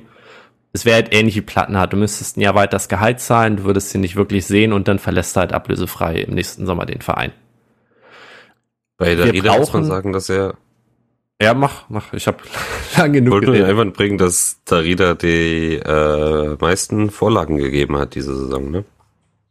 Ja, aber das ist irgendwie, aber ich weiß, Statistiken nicht lügen nicht, ja. aber irgendwie ist das so ein, es, es fühlt sich nicht so an. Und auch wenn es so ist, ich, ich weiß, ich habe das auch öfter gelesen, äh, wirkt fast mehr, als ob das durch Zufall entstanden ist, als durch, durch gewollte Aktion. Da, ich mein, da gehe ich auch mit tatsächlich, ja. Wolltest du nicht unerwähnt lassen. Ja, ja. Ich finde einen Spieler, der dann sehr interessant, also das ist zu dünnes Mittelfeld mit nur Serda und, und Eklin, Kamp und Kesek, äh, Nachwuchsspieler. Du bräuchtest quasi noch einen anderen, der Meter macht, quasi hm. so, ein, hm. so ein direkter Serda-Ersatz. Wer könnte das sein? Ah, können wir gleich. Julian Draxler. Achso. Ähm, und du bräuchtest, finde ich, auf jeden Fall noch einen Ersatz für Ecklenkamp, falls er halt doch nicht dieses Level haben sollte. Da wird äh, Schimanski von Dynamo Moskau, also ehemaliger Verein von Schwarz immer Wobei wieder gehandelt. ich da mal ein, das direkt abgrätschen würde, das ist nicht realistisch.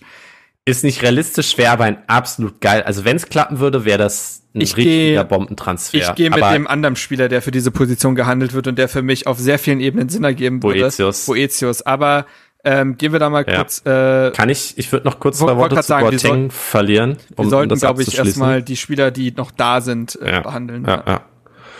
Boateng will ich auf jeden Fall behalten für ein Jahr noch. Gebt dem Mann ein, ein sehr niedriges Grundgehalt, stark leistungsbezogen pro Einsatz oder pro Minute oder wie auch immer. Ich glaube, Boateng würde sich darauf einlassen gib ihm diese, diese Zwischen, die, diese Spielertrainer, also nicht, dass er die Aufstellung nochmal macht, aber dass er quasi als sehr starkes Bindeglied zwischen Trainer und Mannschaft fungiert, in der Kabine dabei ist, und Training dabei ist. Performance Manager. Plane ihn, ja, meinetwegen Performance Manager mit Spielberechtigung oder so. So. Plane ihn nicht aktiv für auch nur eine Minute Spielzeit ein. Das darfst du nicht machen. Du kannst ihn, wenn er fit ist, situativ bringen, statt einem Eckelenkamp oder so aber geh nicht in die Saison und sag, wir planen die Position mit Boateng und Ecklenkamp, das wäre mir zu dünn. Aber grundsätzlich würde ich Boateng sehr gerne behalten und ich glaube, äh, den Wert von Boateng müssen wir auch nicht weiter ausführen an der Stelle. So viel zu meinem äh, TED-Talk. Vielen Dank, dass Sie da waren. ähm, ich würde tatsächlich nur zustimmen. Du würdest nur zustimmen. Das ist ja ideal. Ich, ich tatsächlich, ich tatsächlich auch. Also, weil, also ich glaube, bei Darida, das ist so eine muss oder kann Geschichte. Das ist halt die Frage. Also, auch er, wie gesagt, der wird jetzt im August 32. Der hat jetzt auch kaum noch einen Markt das muss man eben auch sagen. Wer würde ihn jetzt direkt holen? Also klar, es gibt immer diese Geschichten, ja, dann soll er halt irgendwie zurück nach Tschechien gehen, aber das muss sich ja auch alles immer erst ergeben und das wird mir bei generell bei Transfers immer unterschätzt. Der Spieler muss das ja auch wollen. Also das, mhm. äh, das ist auch immer wieder so, wenn Leute schreien, ja, jetzt hol doch endlich mal den Lazaro zurück. Ja, vielleicht hat er ja gar keinen Bock. Also das wird äh, gerne mal unterschätzt, habe ich das Gefühl. Ähm, aber gut, ja, Darida, du gehst, ich finde, du gehst äh, da äh, richtig ran aus meinen Augen, Benny. Ich finde nämlich auch, dass er, er ist, das ist irgendwie lustig, weil als Darida kam, 2015, dachte man, dass er eben, oder das, das dachte man damals, glaube ich, auch zu Recht, dass er das neue Modell fürs Mittelfeld quasi ist. Der hat dann so jemanden wie Peter Niemeyer und Per Kluge und so ersetzt. Das war ja so die Zeit. Und jetzt ist es halt, jetzt sind halt sieben Jahre vergangen und jetzt ist er das veraltete Modell. Er hat bei all seinen Verdiensten und seinen unbenommenen Stärken auch eklatante Schwächen, was Handlungsständigkeit angeht, was schwache Entscheidungsfindung angeht. Das Passspiel reicht nicht. Zug zum Tor ist völlig verloren gegangen. Das war auch mal eine Stärke von ihm. Und bis auf die Laufstärke kann er in der Mannschaft quasi nichts mehr geben. Ich glaube, dass er nicht wenig verdienen wird und zumindest eindeutig zu viel für das, was man, zu viel für das, was man am geleisteten sieht. Er ist natürlich ein guter Teamplayer und ein Rotationsspieler. Und das ist für mich eben der Punkt. Man kann nicht den gesamten Kader abreißen. Und deswegen glaube ich, ist er am ehesten noch so ein Spieler, wo man sagen kann, ey, der murrt nicht, der ist da, der versucht zu helfen, das ist ein Teamplayer. Und wenn es dann die saubere Trennung in einem Jahr ist, ist es wahrscheinlich das Beste für alle.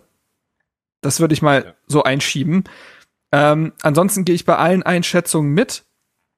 Und jetzt kommen wir zu meinem Hot Take dieser Folge. Ganz kurz noch zu der Rieder, wenn es okay ist. Gerne, natürlich. Das klingt vielleicht ein bisschen absurd, aber ich habe so das Gefühl, das wäre der perfekte Transfer von Union. Also die holen sich genauso Spielertypen, die irgendwo anders abgeschrieben sind.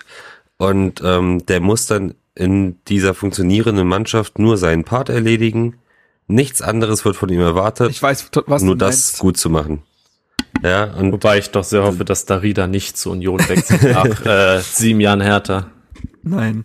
Aber vielleicht Nein, wird's um ja doch nochmal ein Bundesliga. Aber ja, ja, auch das ist halt wieder so eine Sache. Deswegen ganz gut, dass wir jetzt schon einen Trainer fest haben.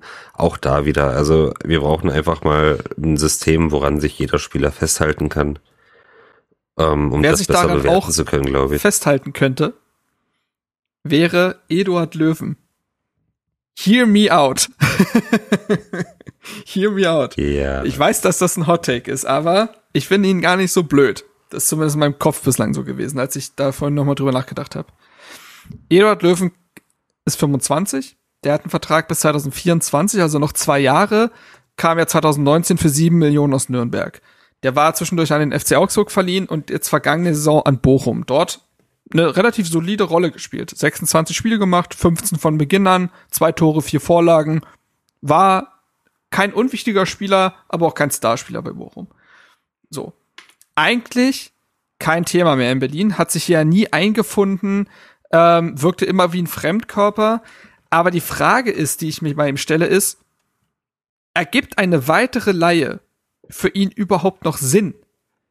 Also wird, oder auch für Hertha, ist das noch so ein Punkt, wo man sagt, wenn wir ihn jetzt verleihen, daraus ergibt sich mehr, als wenn er bleibt?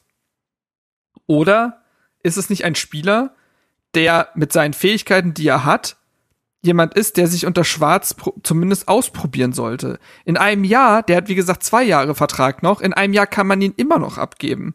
Aber er ist ein brauchbarer Pressingspieler, er hat ein besseres Passspiel in meinen Augen als zum Beispiel in Darida und sollte jetzt kein gutes Kaufangebot eingehen, wo man sagt, oh ja, das ist lukrativ, würde ich es tatsächlich nochmal probieren.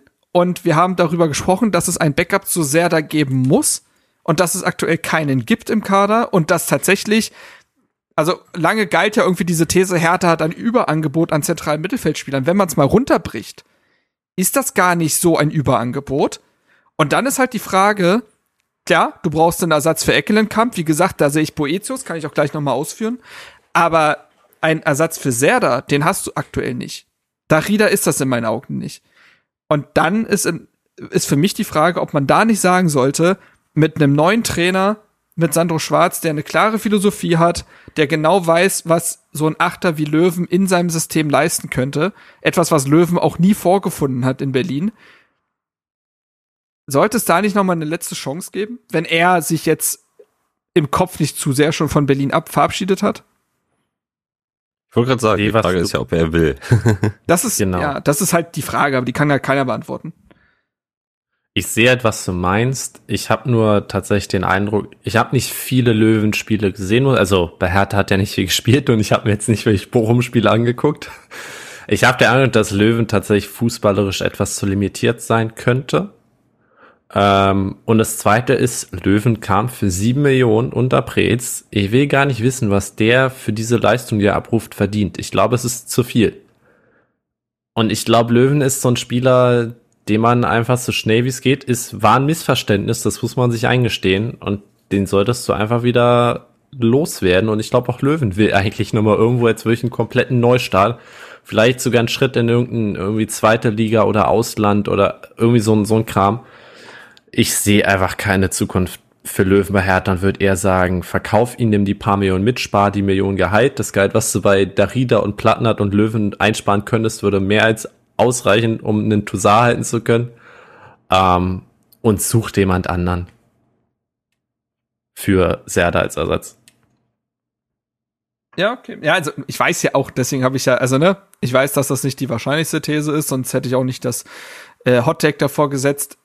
Aber ich kann mir vorstellen, dass das funktionieren kann oder Bobic sagt, ey, es wäre jetzt aktuell, ich habe den Markt sondiert, es wäre ein unglaublicher Hassel, einen anderen Achter zu bekommen. Löwen kann sich das vorstellen. Naja, gut, dann verprobieren wir es halt. Wie gesagt, wenn Serda spielt, hat Löwen ja auch quasi keine tragende Rolle.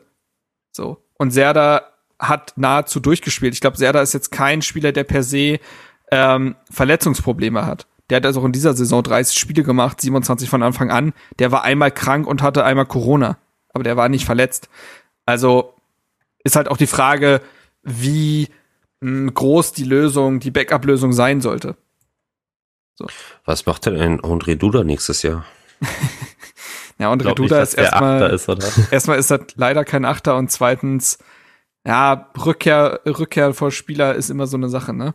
Ähm, jemand, der nicht zurückkehrt, also das einfach mal, ich stelle das einfach mal die Gedankengänge in den Raum, ob das was. Ich hätte tatsächlich Meier als interessante Alternative zu Serda gesehen. Ja, Meier ist halt ein ganz anderer Spielertyp. Ja, aber ich finde, das könnte sich ganz gut ergänzen oder abwechseln. Aber anderes Thema, er ist weg. Ja. Aber gehen wir kurz auf Annemai ein. Ne? Hat, ja. äh, war vergangene Saison in den FC Augsburg verliehen, ist dort Stammspieler gewesen, wechselt nun für 5 Millionen fest, hatte nur noch ein Jahr Vertrag. Ist für mich dementsprechend auch bei einem Jahr Restvertrag auch in Ordnung, die Summe. Ist sicherlich bitter, ein weiteres Eingewächs zu verlieren. Aber ich finde, Meier hat sich mental schon lange von, Be von Hertha und Berlin verabschiedet und beste Lösung für alle Seiten. Ich glaube, da braucht man gar nicht mehr groß drauf eingehen. Ja. Ähm, weißt du, ob man diese 5 Millionen mit in den Transferüberschuss reinrechnen kann oder darf? Oder wird es eher zum Verrechnen des Richterdeals aus letztem Jahr genutzt? Mhm. Weil fände ich interessant, weil 5 Millionen sind halt nicht wenig, ne? Das kann ich ja nicht sagen. Aber ich glaube, das wird schon, ist ja auch ein anderes Geschäftsjahr, also ja. weiß ich nicht. Ähm, Wer momentan halt bei Hertha gehandelt wird, ist Jean-Paul Boetius, würde für mich extrem viel Sinn ergeben. War unter Schwarz, war seine beste Zeit in Mainz, ist ein für mich chronisch unterschätzter Spieler, wenn man sich mal seine Werte anguckt. Auch im Pressing überaus intelligent, ähm, kann Spiel eben aber auch spielerisch ankurbeln. Also ist eher der spielerische Part, der mit Technik auch viel glänzen kann, ist ablösefrei, kennt die Bundesliga, kommt von Mainz, wird dementsprechend auch gehaltstechnisch nicht versaut sein. Und wenn der sich das eben unter Schwarz, dem, seinem alten Förderer, vorstellen kann, wäre das für mich, ehrlich gesagt, fast schon Stil. Also den ablösefrei für wenig Gehalt zu bekommen, ähm, das sehe ich halt komplett. Gehe ich voll mit. Fände ich auch ein, ein über, also nicht überragend, aber schon ein sehr, sehr guter Transfer, der, der vielleicht so, so ein bisschen Belfodil-Vibes quasi hätte, nur irgendwie nochmal unter besseren Vorzeichen oder einem besseren Startkredit. Ja. Ist doch immer ein Spieler, der, wenn er gegen uns gespielt hat, äh, gespielt hat, super eklig war, ne? Ja, also, das stimmt. mag man nie als Gegenspieler irgendwie haben. Ja, ja. Ist ja auch kein schlechtes Zeichen. Das stimmt. Also, Fazit. Ich finde, ja, Hertha hat, aktuell viele zentrale Mittelfeldspieler. Allerdings könnten gleich mehrere, also ich ziehe da jetzt mal die Sechser auch rein, viele in den Verein verlassen und die, die bleiben, überzeugen mich ehrlich gesagt auch manchmal nur zum Teil. Wie gesagt, in Klammern Darida. Und in meinen Augen sollte hier nachgelegt werden. Und die aktuellen Transfergerüchte wie in Kral, wie in Boetius legen ja auch nah, dass Hertha da ebenso drüber nachdenkt. So, kommen wir zu der womöglich größten Problemzone dieses Kaders und sie ist nicht neu.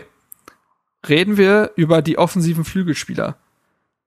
Wir haben jemand, der eher auf links angestammt ist, mit Mysian Maolida, 23, hat einen Vertrag bis 2025, kam vor einem Jahr für 4 Millionen aus Nizza. Ähm, wir gehen über, auf seine Saison gleich ein. Ähm, wer für links nach einer Leihe zurückkehren wird, dessen Zukunft aber eher unbekannt ist, ist Javairo Derosun, der noch einen Vertrag bis 24 hat. 2018 kam er ja von Manchester City, wird in wenigen Tagen 24. Ähm, Anton Kade verlässt den, äh, den Verein auf dieser Position. Auf der rechten Flügelspielerseite hat man, ich fasse die mal zusammen, weil oft ist es ja auch so, dass Flügelspieler auf beiden Positionen spielen können und so weiter. Ähm, rechten Flügelspieler hat man Marco Richter, 24, hat einen Vertrag bis 2025, kam vor einem Jahr für 7 Millionen aus Augsburg, in seiner ersten Saison 30 Einsätze, 19 von Beginn an 5 Tore, 2 Vorlagen. Man hat Dong Jun Lee, 25, kam im Winter für 800.000 aus Südkorea, hat noch einen Vertrag bis 25, hat eine ja, grausige Halbserie gespielt. Man hat mit Kilian, Kilian in Sudar äh, einen 20-jährigen Perspektivspieler, der im Winter für 500.000 Euro von K kam. Und von der Laie kehrt zurück Dudi Loke Bakio, 24, hat auch einen Vertrag bis 24, kam 2019 für 20 Millionen von Watford, war zuletzt an Wolfsburg verliehen. Puma, wie sieht's aus? Wie siehst du diese Position aktuell besetzt? Ja, das hat sich halt auch nichts getan und im letzten Jahr waren wir da absolut schlecht besetzt. Insofern sind wir einfach schlecht besetzt auf den Außen. Ähm, was interessant sein wird, ist zu sehen, ob sich ein Ensona entwickelt. Mhm. Ob der ankommt in Berlin. Ich meine, der hatte ja jetzt schon ein halbes Jahr Zeit, müsste so langsam auch wieder fit werden. Bei Transfermarkt ist er aktuell noch als verletzt angegeben, aber ich denke mal, für den Saisonauftakt sollte er fit sein.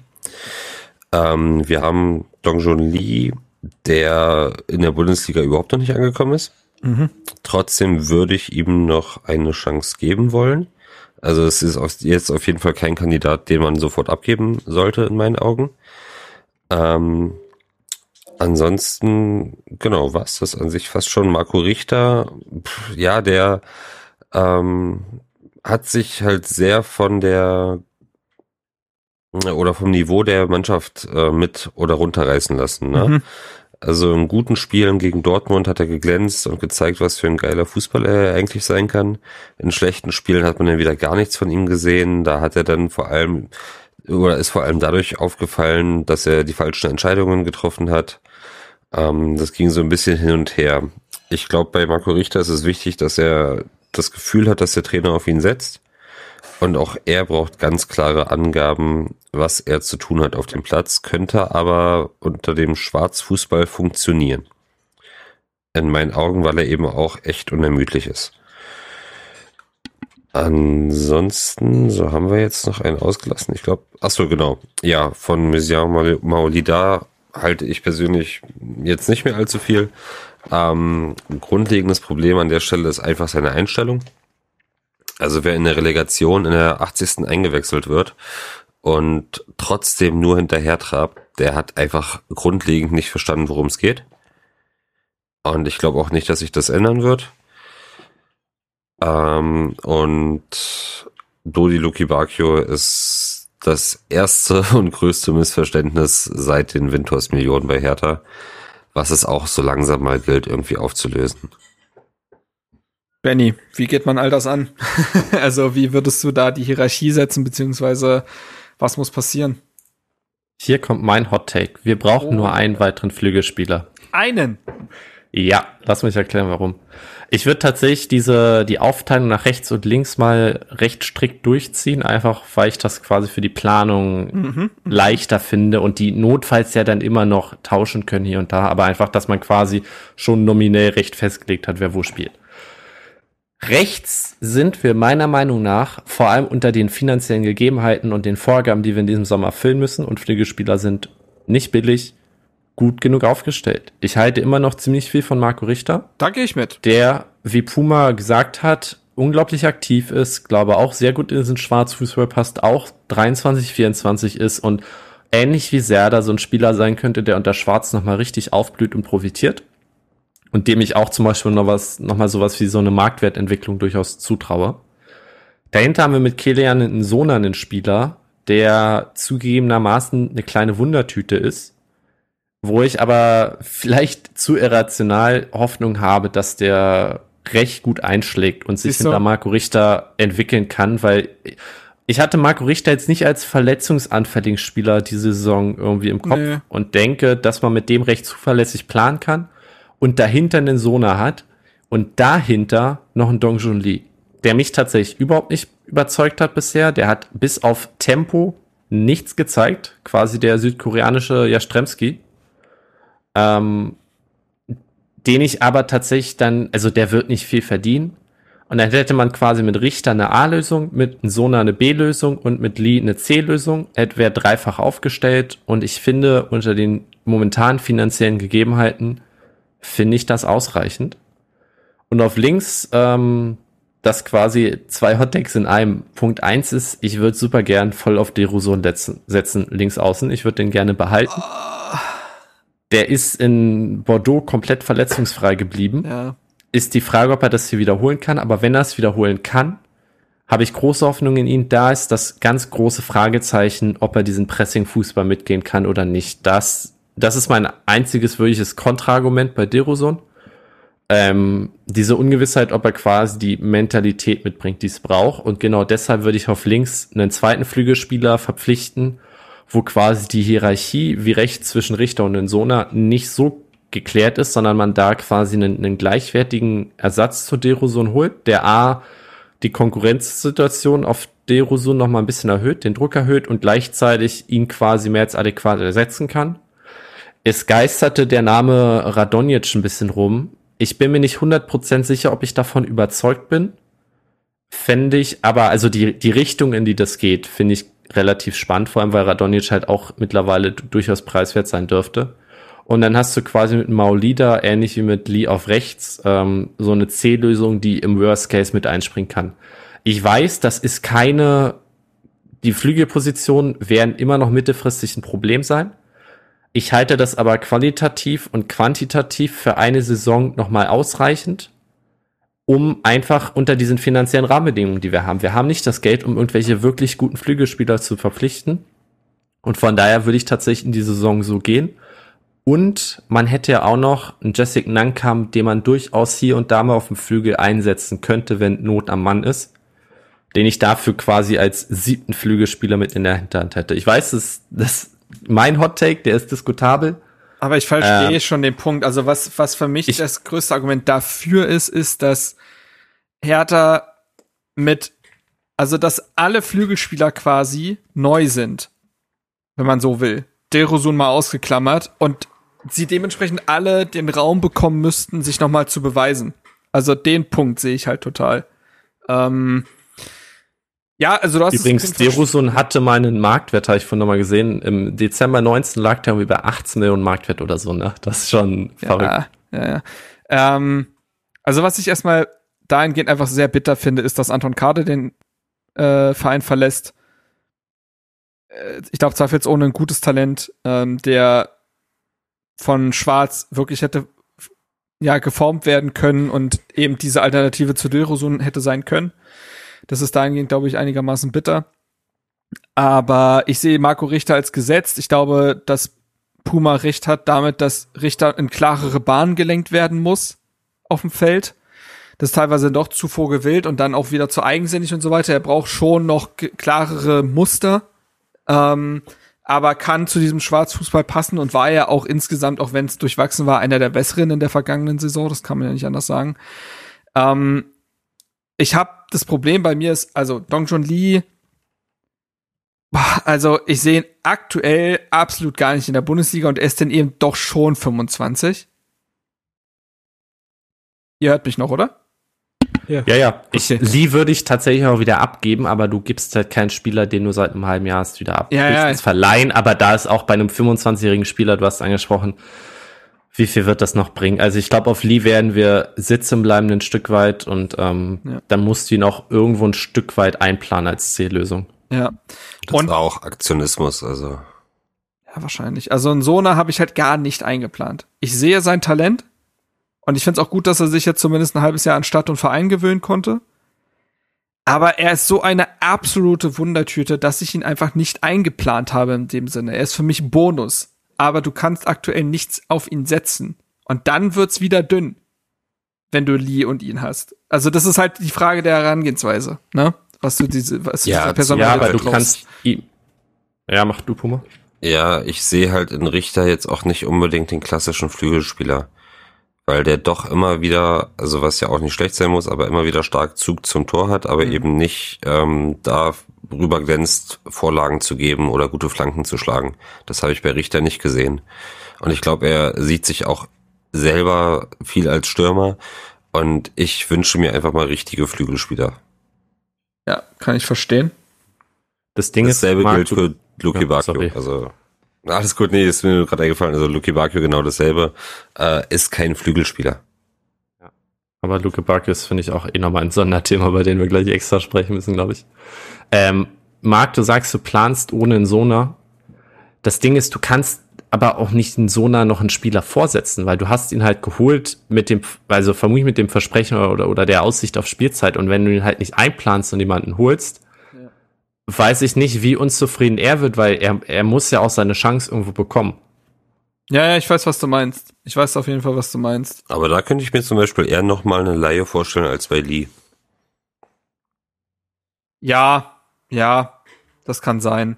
Ja, ist auf jeden Fall, das sind auf jeden Fall viele Fragezeichen. Links hast du halt das Problem, also Mauli da, grausige Debütsaison, ne, 14 Spiele, neun von Beginn an, ein Tor, eine Vorlage. Er hat nicht eine Hand voll guter Spieler absolviert. Ich erinnere mich an das, ne, das Spiel gegen Bochum, wo er ähm, mit seinem Tor zumindest geglänzt hat. Er hat gegen Dortmund damals äh, beim Sieg ein ordentliches Spiel gemacht. Und ansonsten war's das.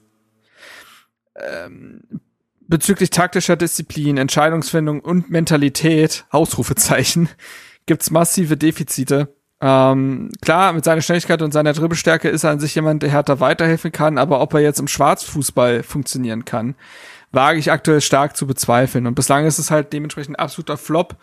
Das Problem ist eben, er ist erst ein Jahr da, er hat keinen Markt in dem Sinne, man hat für ihn vier Millionen ausgegeben. Was willst du also tun? Eine Laie pro Jahr, aber dann hast du auch wieder einen Mann weniger auf dem Flügel, ist es schwierig. Und bei Dilrosun muss man sagen, ey, 32 Spiele gemacht, 19 von Beginn an, das dürfte wahrscheinlich beides einigermaßen Rekord für ihn sein. Ähm, immerhin auch acht direkte Torbeteiligung bei dem dann doch Tabellenletzten Bordeaux. Für mich ist seine Zukunft aber völlig unklar, weil schwer zu sagen ist, ob er auch noch, also ob er und Hertha noch mal zueinander finden. Das kann ich einfach nicht sagen. Also das, das, das, das ist halt einer der Personalien, wo man in den Kopf des Spielers ein Stück weit gucken müsste. Ähm, aber auch da sehe ich halt massive Fragezeichen, ob er diesen Fußball von Schwarz verkörpern kann. Die Frage dahingehend ist halt eben, wie verbleibt man? Ne? Also, beziehungsweise anders. Wir können ja kurz noch über Luke Bakio reden. Da sehe ich das Problem eben der hohen Ablöse und dieses absurden Gehalts. Deswegen ist er kaum zu vermitteln. Eine Zukunft in Berlin hat er aber auch nicht. Ich glaube, hier wird die nächste Laie eintrudeln, weil er eben noch Vertrag bis 24 hat. Das heißt, man kann ihn nochmal für ein Jahr verleihen. Das Jahr in Wolfsburg, da hat er das altbekannte Gesicht gezeigt, beziehungsweise ist in Wolfsburg auch so viel zu Bruch gegangen, dass er dann eben auch nicht in der funktionierenden Mannschaft einfach spielen konnte.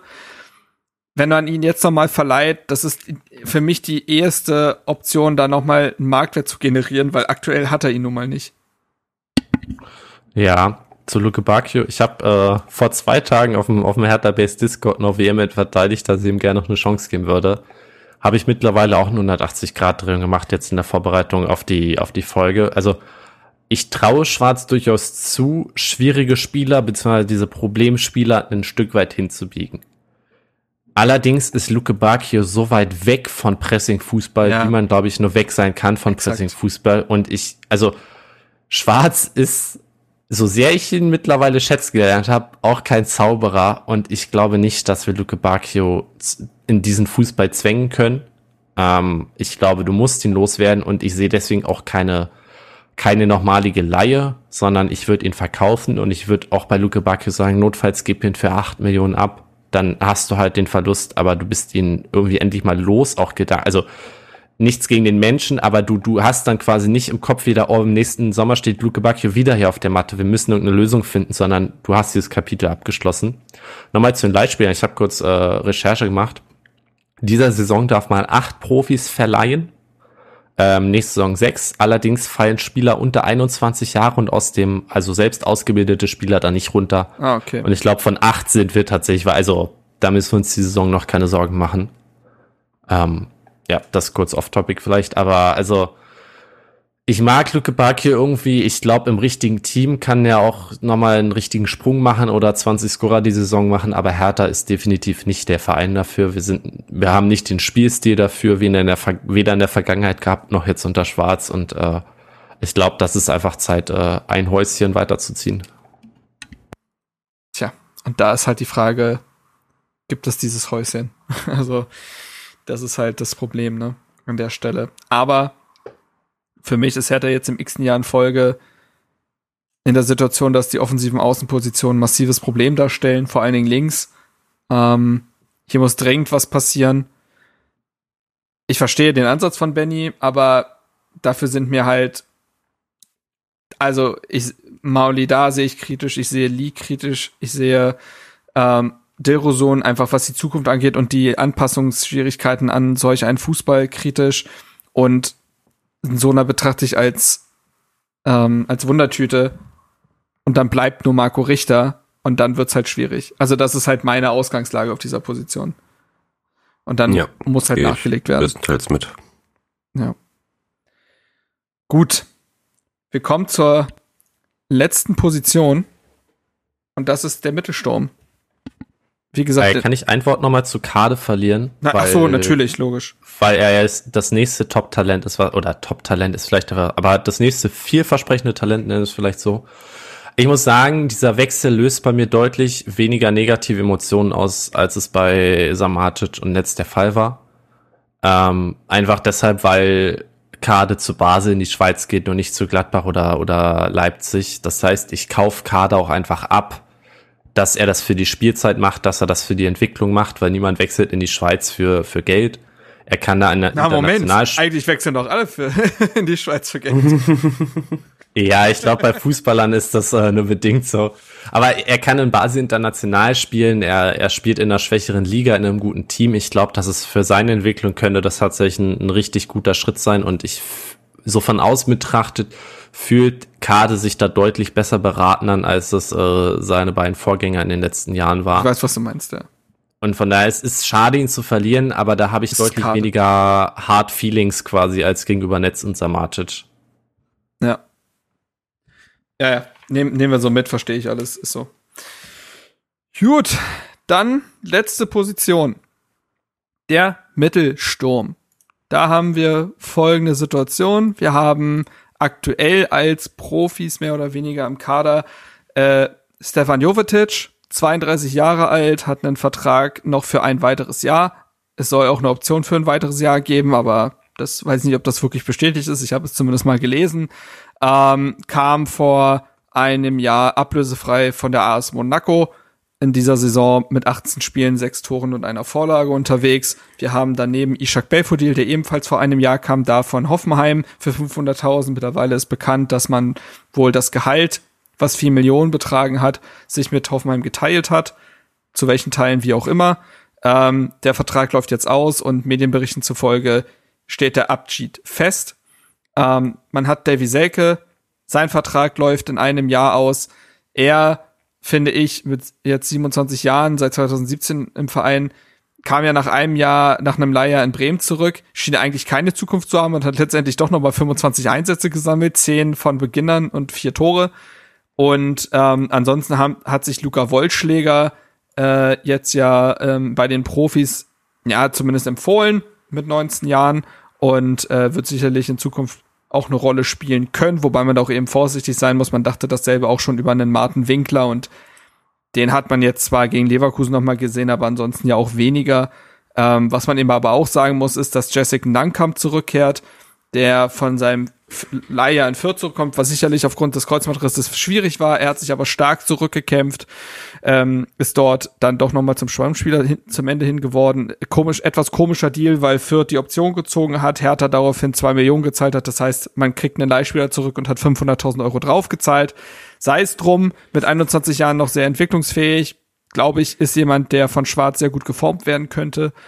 Und als letzte Personalie, die man dahingehend nennen muss, ähm, müssen wir noch, nee, gar nicht, zwei Personalien gibt's noch. Und zwar zum einen Christoph Piontek, wurde zum Winter hin zur Fiorentina verliehen, dort in 14 Spielen erst stark begonnen, aber insgesamt dann doch nur drei Tore geliefert, im Pokal noch ein paar Mal getroffen. Da stehen die Zeichen auf Abschied aus Florenz, aber wie es da weitergehen wird, muss man halt sehen. Aber eine Zukunft in Berlin wird er sehr wahrscheinlich nicht haben. Und wen es dann eben auch noch gibt, ist Daishon Redan. Der wurde im Sommer zu Zwolle verliehen, hat dort hinten raus eine richtig gute Rolle gespielt, ähm, war da mit Leistungsträger, äh, ist jetzt, glaube ich, auch wieder dementsprechend U21-Nationalspieler in den Niederlande. Aber auch da muss man halt schauen, Vertrag bis 24, ist da noch eine Zukunft in Berlin sichtbar? Müssen wir sehen. Puma, wie empfindest du Herthas Mittelstürmer-Situation? Aufgrund dessen, dass Belfodil uns wahrscheinlich verlassen wird, bin ich der Meinung, dass wir unbedingt nachlegen müssen, mhm. weil ich mit unserem Top-Torschützen Jovetic einfach nicht für eine ganze Saison rechnen kann. Ja. Dazu ist er mir zu verletzungsanfällig. Ähm, ein Davy Selke bietet keinen Ersatz für einen Jovetic oder Belfodil. Und Wollschläger ist auch einfach zu jung. Ich freue mich extrem auf äh, Nankamp. Freue mich, dass er wieder zurück ist und ich glaube auch, dass der unter Schwarz eine wichtige Rolle spielen wird. Ähm, vielleicht sogar in der Startelf. Aber man braucht auf jeden Fall noch jemanden, der erfahrener ist etwas und einfach noch einen anderen Spieltypen darstellt. Also ein Schiss, äh, Piontek, genau, der wird nicht bleiben Erstens wegen des Gehalts, zweitens, weil wir Geld brauchen, drittens, weil er so gar nicht zu Schwarz-Fußballsystem passt. Mhm. Ähm, genau, und dann muss man einfach gucken, dass man ja jemanden findet, der ein Gegenstück zu Nankamp sein kann, ähm, eine andere fußballerische Note reinbringen kann, der aber jetzt eben auch nicht verletzungsanfällig ist und ähm, trotzdem schon mal gezeigt hat, wo er, ja, dass er weiß, wo das Tor steht. Sehr schwere Aufgabe, aber irgendwas müssen wir da in die Richtung noch tun. Benny, wie ist da, wie, was sind da deine Ergänzungen? Ich finde tatsächlich, dass der Sturm die Rolle ist, wo der, der größte Umbruch stattfinden muss. Mhm.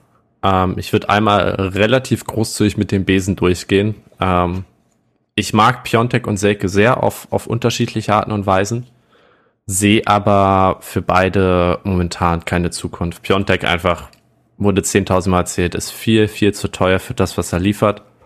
Ähm, ich glaube, also ich glaube auch nicht, dass wir innerhalb von einem Jahr unter Schwarz ein System jetzt etablieren können, in dem Piontek zur Geltung kommt. Ähm, Piontek ist ein reiner Strafraumstürmer, ist kein Pressing-Stürmer, ist keiner, der sich mal fallen lässt und Bälle holt, äh, was du brauchst, wenn du quasi nur dieses Dreier-Mittelfeld ohne die designierten Zehner hast. Ähm, von daher, ich würde Piontek verkaufen. Ist die Frage an wen. Er hat irgendwie so ein er hat irgendwie einen Markt, aber keiner, der seinen Marktwert zahlen möchte, glaube ich. Ähm, gibt durchaus Vereine, die nehmen würden, so diese, diese ganzen Mittelfeldvereine in Italien hätten, glaube ich, sehr gerne einen Piontek, werden aber alle keine 15 Millionen zahlen. Ich denke, man wird sich da am Ende mit irgendeinem Club auf, keine Ahnung, 10 Millionen und ein paar Boni oder 12 Millionen oder so einigen. Plus, minus, ähm, wird 5 Vielleicht. Millionen Gehalt ehrlich fast einsparen. Ähm, könnte ich Vielleicht gut mit kann leben. man da ja mit Florenz so ein nettes Paket mit äh, Aldereta. Ja, Florenz steht ja anscheinend vor der Verpflichtung von Luka Jovic, dann hätte sich der Piontek-Transfer ohnehin erledigt, aber jetzt wären das jetzt wieder alle anderen italienischen Vereine da durchgejagt. Ja. Dort hat er ja auch einen Markt, irgendwer wird es schon werden, so ungefähr. Und ähm, ja, wie gesagt, vor allem aufgrund des Transferüberschusses, was man erzählen muss, Piontek ist nach Alderete vermutlich unser, unser wertvollster Spieler, den wir realistisch loswerden können. Ähm, ist leider auch einfach ein Missverständnis. Ähm, Davy Selke ist ein cooler Typ. Ich glaube, der, der bringt auch in der Kabine und von der Emotionalität viel mit, aber Vertrag bis 2023, auch da ist halt das Dilemma jetzt verkaufen oder nächsten Sommer ablösefrei. Vertragsverlängerung sehe ich nicht. Wäre natürlich der ideale Pressingstürmer für Sandro Schwarz. Das äh, muss man schon im Hinterkopf haben. Ähm, ich glaube nicht, dass Selke gehen möchte. Ich denke, der fühlt sich auch sehr wohl in Berlin, sowohl sportlich als auch privat. Ähm, aber wenn man da irgendeine Chance hat, ihn abzugeben, würde ich es tatsächlich machen. Ähm, ich will Bremen ja nochmal. Ja, habe ich auch drüber nachgedacht, weil ich glaube, die sind mit Luke Schwillkrug äh, ganz gut und zufrieden. Als ähm, Nankam sehe ich tatsächlich, oder in meiner, in meiner Wunschaufstellung oder unter Wunschszenario wäre Nankam unser Stürmer Nummer eins, einfach um ihm das Vertrauen zu geben. Der hat schon im letzten Jahr bei uns angedeutet, was er kann. Der hat in Fürth jetzt in sechs Spielen, ich glaube, zwei Tore, eine Vorlage gemacht nach dem Kreuzbandriss in Fürth, der, ich glaube, schlechtesten Offensive der Liga oder so. Ähm, also ich traue Nankam da durchaus die, die Rolle quasi als Stammstürmer zu. Man bräuchte hinter ihm, das hat Puma schon gesagt, einen, einen soliden Stürmer, der quasi auf einem ähnlichen Niveau ist, um quasi Nankam auch wirklich zu pushen und nicht irgendwie einen Freifahrtschein auszustellen. Da wird Demirovic ja öfter mal gehandelt, fände ich eine sehr spannende Lösung tatsächlich. Ähm, führt aber jetzt, glaube ich, zu weit. Jovetic würde ich abgeben, wenn es die Möglichkeit gibt, aber die sehe ich nicht. Ich glaube, der wird auch einfach noch ein Jahr hier bleiben, ähnlich wie Plattenhardt und äh, Darida. Ist als Backup ähnlich wie Boateng vielleicht gar nicht so schlecht. Du hast dann quasi jemanden auf der Bank, der ab und zu mal kommen kann, eine andere Note reinbringen kann, eine kreativere Note reinbringen kann. Jovetic wird auch nicht die Welt verdienen, da er jetzt im letzten Sommer erst kam. Ähm, und dann wärst du quasi im Sturm aufgestellt mit Nankam, einem Stürmer X, sagen wir Demirovic jetzt erstmal spaßeshalber und Jovetic. Und dann hast du sogar immer noch recht interessante Nachwuchsspieler mit äh, Wolfschläger und auch einem Derry Scherhand, der jetzt seinen Profivertrag unterschrieben hat, der in der Rückrunde bei der U23 14 Tore und 8 Vorbereitungen in irgendwie 17, 18 Spielen gemacht hat. Ähm, was eine ziemlich gute Quote ist. Und Redan würde ich tatsächlich loswerden. Also entweder verkauft man den in die Niederlande für ein bis zwei Millionen oder verleiht ihn nochmal. Das ist mir an der Stelle, da bin ich recht emotionslos. Mhm, mh. ähm, aber ich denke, man hat halt nur diese eine Stürmerposition in einem 4-3-3. Das heißt, man kann halt nicht fünf oder sechs Stürmer haben. Das funktioniert nicht.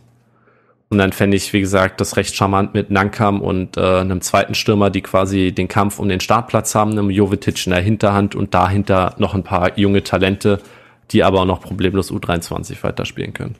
Ja, okay, trage ich vieles mit. Ähm, in meiner perfekten Welt wäre es so, dass äh, Demirovic kommt, der teils, teilweise absurde Pressingzahlen auch als Mittelstürmer passt hervorragend in das, was Schwarz von einem Mittelstürmer sehen will ähm, hat Bundesliga-Erfahrung, ist durch Freiburg gehaltstechnisch auf einem okayen Niveau. Es ist davon zu lesen, dass man einen mittleren Millionenbetrag zahlen müsste. Das geht für ihn, der auch erst drei, äh, 24 ist, geht das klar. Ähm, sicherlich nicht der klassische Knipser, aber du wirst alles in einem Paket bei Hertha eh nicht bekommen. Das muss man sich eben auch eingestehen. Also Belfodil ist weg. So, das ist jetzt so, da braucht braucht man auch nicht groß weiter drüber reden. Piontek muss weg. Redan sehe ich keine Zukunft äh, in Berlin. Ähm, Davy Selke hat halt diese Situation, dass er, ich glaube, er fühlt sich in Berlin wohl, er verdient hier gutes Geld, er wird jetzt Vater. Ähm, ist halt die Frage, ob man ihn jetzt ein Jahr vor Vertragsende losbekommt oder ob er nicht sagt, ey, ich, ich, ich nehme dieses Jahr jetzt mit und versuche in Ruhe mir Gedanken zu machen, wo es dann hingehen soll, dann mit äh, der Option eben alles machen zu können, was man will, weil der Vertrag eben ausgelaufen ist. Ähm, das ist halt gerade noch so das Ding und bei Jovetic ist es eben auch so ein Fragezeichen. Ein fitter Jovetic ist etwas, was dieser Kader sonst nicht hat. Ähm, Ausnahmefußballer in gewissen Situationen, aber eben, wie Puma vorhin schon gesagt hat, ein Spieler, mit dem man nicht planen kann. Also wäre mein Mittelsturm wenn man ihn sich schnitzen könnte, Demirovic, Nankam, Jovetic. So, das wäre der Mittelsturm quasi. Mit einem Wollschläger, der jetzt auch erstmal ja in der U23 spielen wird, Winkler oder auch ein Toni Rölke, das sind ja alles so Mittelstürmer, die aus der Nachwuchsabteilung kommen, die werden jetzt alle erstmal in der U23 spielen ähm, und sich darüber empfehlen. Auch ein Scherhand ähm, wird jetzt nicht plötzlich ähm, Profi, äh, also der ist Profi, aber wird jetzt nicht plötzlich großer Teil dieser Mannschaft sein. Ähm, und dementsprechend, ja, wäre das quasi die Option, dass du mit Dimirovic ne, jemanden hast, bei dem du weißt, woran du bist. Nankam, der eindeutig dann trotzdem die Chance hat, Spielzeit zu bekommen und Jovetic als diese, als dieser Bonusspieler, der er ist. Ich glaube, das würde Sinn ergeben. So. Ja. Dann wollen wir noch zwei lobende Worte über Belfodil fallen lassen? Ja, das können wir gerne tun. Also, beziehungsweise wenn du angesetzt hast, dann mach das doch gerne. Ja, ich finde einfach, Belfodil ist in der Nachbetrachtung eventuell der beste Bobic-Transfer. Also kam für 500.000, hat, wie man jetzt im Nachhinein gehört hat, zwei Millionen Gehalt gekostet, zwei Millionen hat Hoffenheim bezahlt. ist übrigens auch Wahnsinn, dass ein Belfodil vier Millionen im Jahr verdient. Hätte ich nicht erwartet. Ähm, hat ein bisschen Anlaufschwierigkeiten gehabt, ist dann aber spätestens unter Korkut ganz gut aufgeblüht, hat ordentlich gescored. Ich habe die Werte jetzt nicht im Kopf. Ähm, hat, glaube ich, die Bühne für sich hervorragend nutzen können. Hertha hat für einen schmalen Taler eine, eine sinnvolle Verstärkung für den Sturm bekommen und auch wenn es jetzt nach einem Jahr wieder endet, ist es, glaube ich, so ein Deal, von dem Hertha profitiert hat, von dem Belfodil profitiert also hat, von guter, dem Tottenham profitiert guter hat. Belfodil. Oh, warte. Warte, Aha. darauf habe ich gewartet auf sowas. Mhm. Warum hast du da eine Kuh neben dich stehen? das ist ein Buzzer. Ja, ja. Wenn Lukas schon nicht da ist.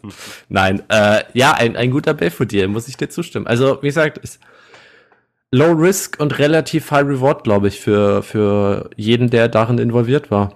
Ja. Da muss man Bobic einfach mal loben, vor allem nachdem ich im letzten Sommer, als der Belfodil-Transfer angekündigt wurde, die Hände sehr beim Kopf zusammengeschlagen habe. Mhm. Ja. Aber ja, da hatte ich, ich mit. einen gut, guten Stil gemacht, würde ich sagen. Eigentlich echt sehr, sehr schade, dass er uns verlassen möchte. Weil ich glaube, er und Nankam, das, da hätte ich Bock drauf. Ja, ja. Auch da wieder die Frage, ist Belfodil der Stürmer, den du unter Schwarz sehen willst, ne? Aber grundsätzlich aufgrund seiner individuellen Qualität einfach ein starker Spieler, den viele, glaube ich, unterschätzen. Ähm, aber damit haben wir es tatsächlich jetzt dann geschafft nach, na, was sind's? Fast zweieinhalb Stunden. Ja, ich habe es ungefähr richtig geschätzt. Ähm, also, wir fassen hier nochmal zusammen. Auf der Torhüter-Position wünschen wir uns einen Herausforderer, zumindest für Christensen, der aber letztendlich Christensen den Raum lässt, die Nummer eins werden zu können und der letztendlich dann dafür da ist, da zu sein, wenn Christensen beispielsweise mal ausfällt. Tjag Ernst wird ja da als Nummer drei aufgebaut. Auf der Innenverteidigerposition ist es so, dass man sich eben von Alderete trennen wird, von Torunariga wahrscheinlich trennen muss, wenn er diesen Schritt für sich ähm, gehen möchte und man dann aber eben mit Boyata, Uremovic, Kempf, äh, Gechter und Dardai gut besetzt ist, eine elegante Lösung, wie es Benny treffend formuliert hat. Auf der Linksverteidigerposition ist man aktuell fast überbesetzt. Wir sehen ähm, Maxi Mittelstädt, also zumindest zwei Drittel hier. Ich weiß nicht, ob Puma überzeugt wurde durch unsere Plädoyers, aber äh, zumindest Benny und ich hatten ja dafür plädiert, Mittelstädt als äh, Nummer eins auf dieser Position zu sehen. Ähm, Plattenhardt, von dem man sich theoretisch dann auch trennen könnte, trotz seines guten Saisonendsports. Die Argumente haben wir vorhin geliefert und Björkan als dann ähm, ja Backup mit Potenzial für mehr. Rechts die Position ist einfach dann auch besetzt mit Pickerick als Backup, Kenny als vermeintlichem Stammspieler und Altsperger als dann ähm, Perspektivspieler. Auf der 6, das ist, sind große Fragezeichen, das hängt eben stark davon ab, ob Askasibar oder beziehungsweise und Toussaint gehen. Dann muss man eben ein bis doppelt äh, da einkaufen. Das muss man einfach noch abwarten aber da sehen wir auf jeden Fall gegebenenfalls ähm, Bedarf. Auf der zentralen Mittelfeldposition sehen wir auf jeden Fall Bedarf. Zum einen könnte man sich von gewissen Spielern trennen oder gewissen Spielern auch noch einen Backup zur Seite stellen. Da ist es eben so, dass das vermeintliche Überangebot an zentralen Mittelfeldspielern gar nicht so gegeben ist, wenn man nochmal genauer drauf schaut und dementsprechend wird es sehr wahrscheinlich ähm, mindestens einen neuen zentralen Mittelfeldspieler brauchen. Auf den Flügelpositionen waren wir uns sehr un, also waren wir uns durchaus uneinig durch den Hottag von Benny, den er aber wie gesagt schlüssig erklärt hat. Da ist eben die Frage, wie man sich, wie man die jeweiligen Spieler bewertet. Ich sehe das ja zum Beispiel sehr kritisch und sehe eben außer Marco Richter aktuell keinen Spieler, den ich jetzt da uneingeschränkt ähm, einplanen würde. Ähm, und dementsprechend muss man da einfach schauen. Aber ich glaube, dass auf den Flügelpositionen etwas passieren wird und muss, das steht mal völlig außer Frage. In welchem Rahmen, das muss man abwarten. Und auch die Mittelstürmerposition ist eine, die, ja, die ist von einem großen Umbruch ähm, geprägt sein könnte, je nachdem auch da, wie viele Spieler gehen, ob beispielsweise Davy Selke geht oder nicht. Aber es wird sehr wahrscheinlich einen neuen Mittelstürmer geben, eben auch, weil die Perspektive ein Stück weit fehlt. Jovetic, der Vertrag läuft aus, Selke, der Vertrag läuft aus und dann war es das eigentlich schon, ähm, bis auf einen Jessica Nankam. Da dementsprechend wird was gemacht werden müssen. Also wir fassen nochmal zusammen, nochmal genauer. Defensives Mittelfeld, zentrales Mittelfeld, offensive Außenposition und Mittelstürmerposition sind die Positionen, wo wir noch was sehen, beziehungsweise eben die Nummer zwei im Tor. Und das sind quasi die Hausaufgaben. Ähm, eben alles mit dem Hinblick darauf, dass eben noch Spieler für das Transferplus und für eine bessere Kaderhygiene verkauft werden müssen. Das ist halt eben noch die Aufgabe. Ähm, alles nicht einfach, alles zäh, alles wird wahrscheinlich auch lange brauchen. Das muss man eben klar eingestehen. Das ist auch ein Prozess, der nicht in diesem Sommer alleine abgeschlossen werden kann. Das ist auch klar. Aber diese Aufgaben, die wir jetzt da erkannt haben, gilt es zu bearbeiten. Und ich weiß nicht, Puma, Benny, habt ihr noch Ergänzungen? Ich lasse dir gerne den Vortritt, Puma. Ähm, nein, ich schließe mich dem an. War sehr gut zusammengefasst. Wie gesagt, ich bin der Meinung, das äh, steht und fällt alles mit Sandro Schwarz. Ob der es schafft, sein System, seine Idee mhm. äh, so zu vermitteln, dass das Team da voll und ganz mitzieht. Und irgendwie habe ich auch jetzt schon wieder die äh, letzte Saison fast vergessen und freue mich einfach nur auf die neue Saison. Das ist, glaube ich, Aber, einfach so ein aktiver Schutzmechanismus deines Gehirns. Das ja, ist ja. ganz normal. Aber wie gesagt, ähm, an sich, ja, irgendwie, ja, so dieser Grundoptimismus, der, der bleibt in mir und ich glaube, äh, ja, das wird eine coole Saison. Ja, ich hätte noch eine, eine Ergänzung zu Marc. Ähm, ich habe gerade noch mal im Kopf überschlagen oder mit so einem kleinen Sheet hier. Wenn wir es tatsächlich schaffen, Alderete, Askasiba, Lukebakio und Piontek loszuwerden, halbwegs zu ihren Marktwerten annähernd, haben wir tatsächlich Transfereinnahmen von so circa 35 Millionen Euro für diese vier Spieler. Ähm, sprich, man hätte sogar einen Transferplus und könnte noch 10 bis 15 Millionen Euro reinvestieren und würde, glaube ich, gleichzeitig die Gehaltsstruktur ganz schön gerade biegen, bis auf Tosar, den ich halte. Wenn man den verkauft, nimmt man natürlich nochmal 10 Millionen mehr ein und, und spart nochmal mehr Gehalt. Ähm, und wenn man sich dann weiter mit, mit so ablösefreien Transfers aller Kenny und Uremovic und einem Kral oder so verstärkt, sehe ich tatsächlich, tatsächlich für die nächste Saison einen, einen deutlich gesünderen, einen deutlich preiswerteren, einen kleineren Kader, der auf das System von einem Trainer zugeschnitten ist, der, glaube ich, relativ für unsere Verhältnisse sogar attraktiven oder unterhaltsamen Fußball spielen lässt, der es schafft, äh, junge Spieler zu entwickeln, Marktwerte zu entwickeln und ähm, ich sehe tatsächlich momentan der neuen Saison ziemlich positiv entgegen.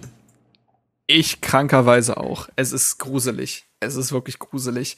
Aber was macht man im Fußball ohne Hoffnung? Das muss man eben auch sagen. Dann kann man es ja gleich lassen. Ähm, vor allen Dingen muss man eben die Verhältnismäßigkeit sehen. Wenn Hertha für Außenstehende einen völlig schnöden elften Platz macht, fühlt sich das, glaube ich, in der kommenden Saison aufgrund der letzten Jahre wie die Champions League an. Also das ist eben auch dann einfach der persönliche Wahrnehmungsrahmen quasi oder wie man das dann einordnet. Ähm, dementsprechend ja. Aber ähm, dementsprechend können wir das an der Stelle, glaube ich, zumachen. Wie gesagt, es wird dann bald hoffentlich dann wieder auch in den wöchentlichen Rhythmus gehen. Jetzt aktuell machen wir doch noch ein bisschen Sommerpause. Ich glaube, es sei uns erlaubt. Und ansonsten, ähm, weiß ich nicht, habt, hat einer von euch beiden zufällig noch einen Song parat, fällt mir gerade ein. Wenn, wenn ja, dann äh, schmeißt ihn uns hier noch gerne entgegen. Ich ja, hätte einen. Ich hätte doch. Oi, Benny, mach du. Ja, kaum zur Feier des Tages. Lukas ist nicht da. Die Kinder dürfen verrückt spielen. Werft beide rauf. Ich muss hier kurz, ich muss hier kurz mitschreiben. Sekunde. Mhm. Attacke. Benny. ähm, ich äh, mache einen Seed-Song drauf, nämlich Money. Money, alles klar. Finde sehr passend für eine Transferperiode. Und wenn der schon drauf Lustig. sein sollte, sagt mir Bescheid, dann habe ich einen, einen anderen Seed-Song, aber ich glaube, der ist noch nicht äh, auf der Playlist drauf. Ich wollte auch einen Seed-Song draufsetzen, Hör weil äh, danach ja gefragt wurde, aber wenn du jetzt schon einen drauf machst, dann mache ich es nicht. Ach, es kann dann entscheide ich mich geben. doch. Ja, aber man kann sich das ja so Stück für Stück aufheben. Ich entscheide mich doch lieber für KIZ mit dem Song Verpisst euch aus Berlin. Gilt dann für den ganzen Kader, wenn wir das jetzt so nehmen, oder? So. Ja, nee. Ach so, das ist ja immer, wenn wir auswärts fahren, aber ja, das passt trotzdem. Das macht Stimmung. Gut. Apropos KIZ, die haben, glaube ich, an dem ersten Bundesliga-Wochenende am Samstag Konzert in der Wuhlheide und da wir bei Union starten, ähm, wird es vermutlich das Sonntagsspiel, gehe ich momentan stark von aus. Tja. Schon mal für all, all die Langplaner unter euch. Das ist doch auch super. Naja. Wir haben ersten Spieltag. Ein Thema für einen anderen Podcast. Naja. Gut, Freunde, es hat mir, also erstmal vielen lieben Dank, Benny und Puma. Das hat mir riesigen Spaß gemacht. Ich fand, das war eine sehr konstruktive äh, Herangehensweise, hat großen Spaß gemacht. Ich liebe ja sowas auch. Wir sind ja immer alle kleine Fußballmanager und dann macht sowas ja doch, dann fühlt man sich doch wieder wie so ein kleines Kind, was da dann am Kader rumschraubt. Ähm, das macht ja immer Spaß. Ich glaube aber trotzdem, dass wir das alles immer sehr gut begründet haben, beziehungsweise alles Hand und Fuß hat und man unsere ähm, Gedanken auf jeden Fall nachvollziehen kann, auch wenn man sie vielleicht nicht teilen mag. Lasst uns gerne euer Feedback da. Das ist natürlich etwas, was auf jeden Fall für Diskussionsstoff sorgen kann und für Debatten. Und dementsprechend, ob ihr euch das auf YouTube gebt oder woanders, gebt uns gerne Feedback, entweder in den direkten Kommentaren oder per Mail oder auf unserem Discord-Server, den ihr immer gerne besuchen könnt. Da sind mittlerweile, weiß ich gar nicht, über 700 Leute oder so am Start. Das ist, hat eine wirklich schöne Debatten- und Community-Kultur angenommen. Schaut da gerne vorbei. Und ansonsten gilt es, geht sonst gar nicht. Nee, ich glaube, ich muss sonst nichts mehr sagen. Ich glaube, ich habe sonst alles äh, äh, soweit abgehakt. So, wir wünschen jetzt viel, äh, Lukas viel Spaß im Schnitt. Ne? Lukas mit den Scherenhänden, mach mal. Und ansonsten war es das an, von uns an dieser Stelle. Gehabt euch wohl, seid lieb zueinander und bis dahin. Ciao, ciao. Ciao. Schönen Abend noch.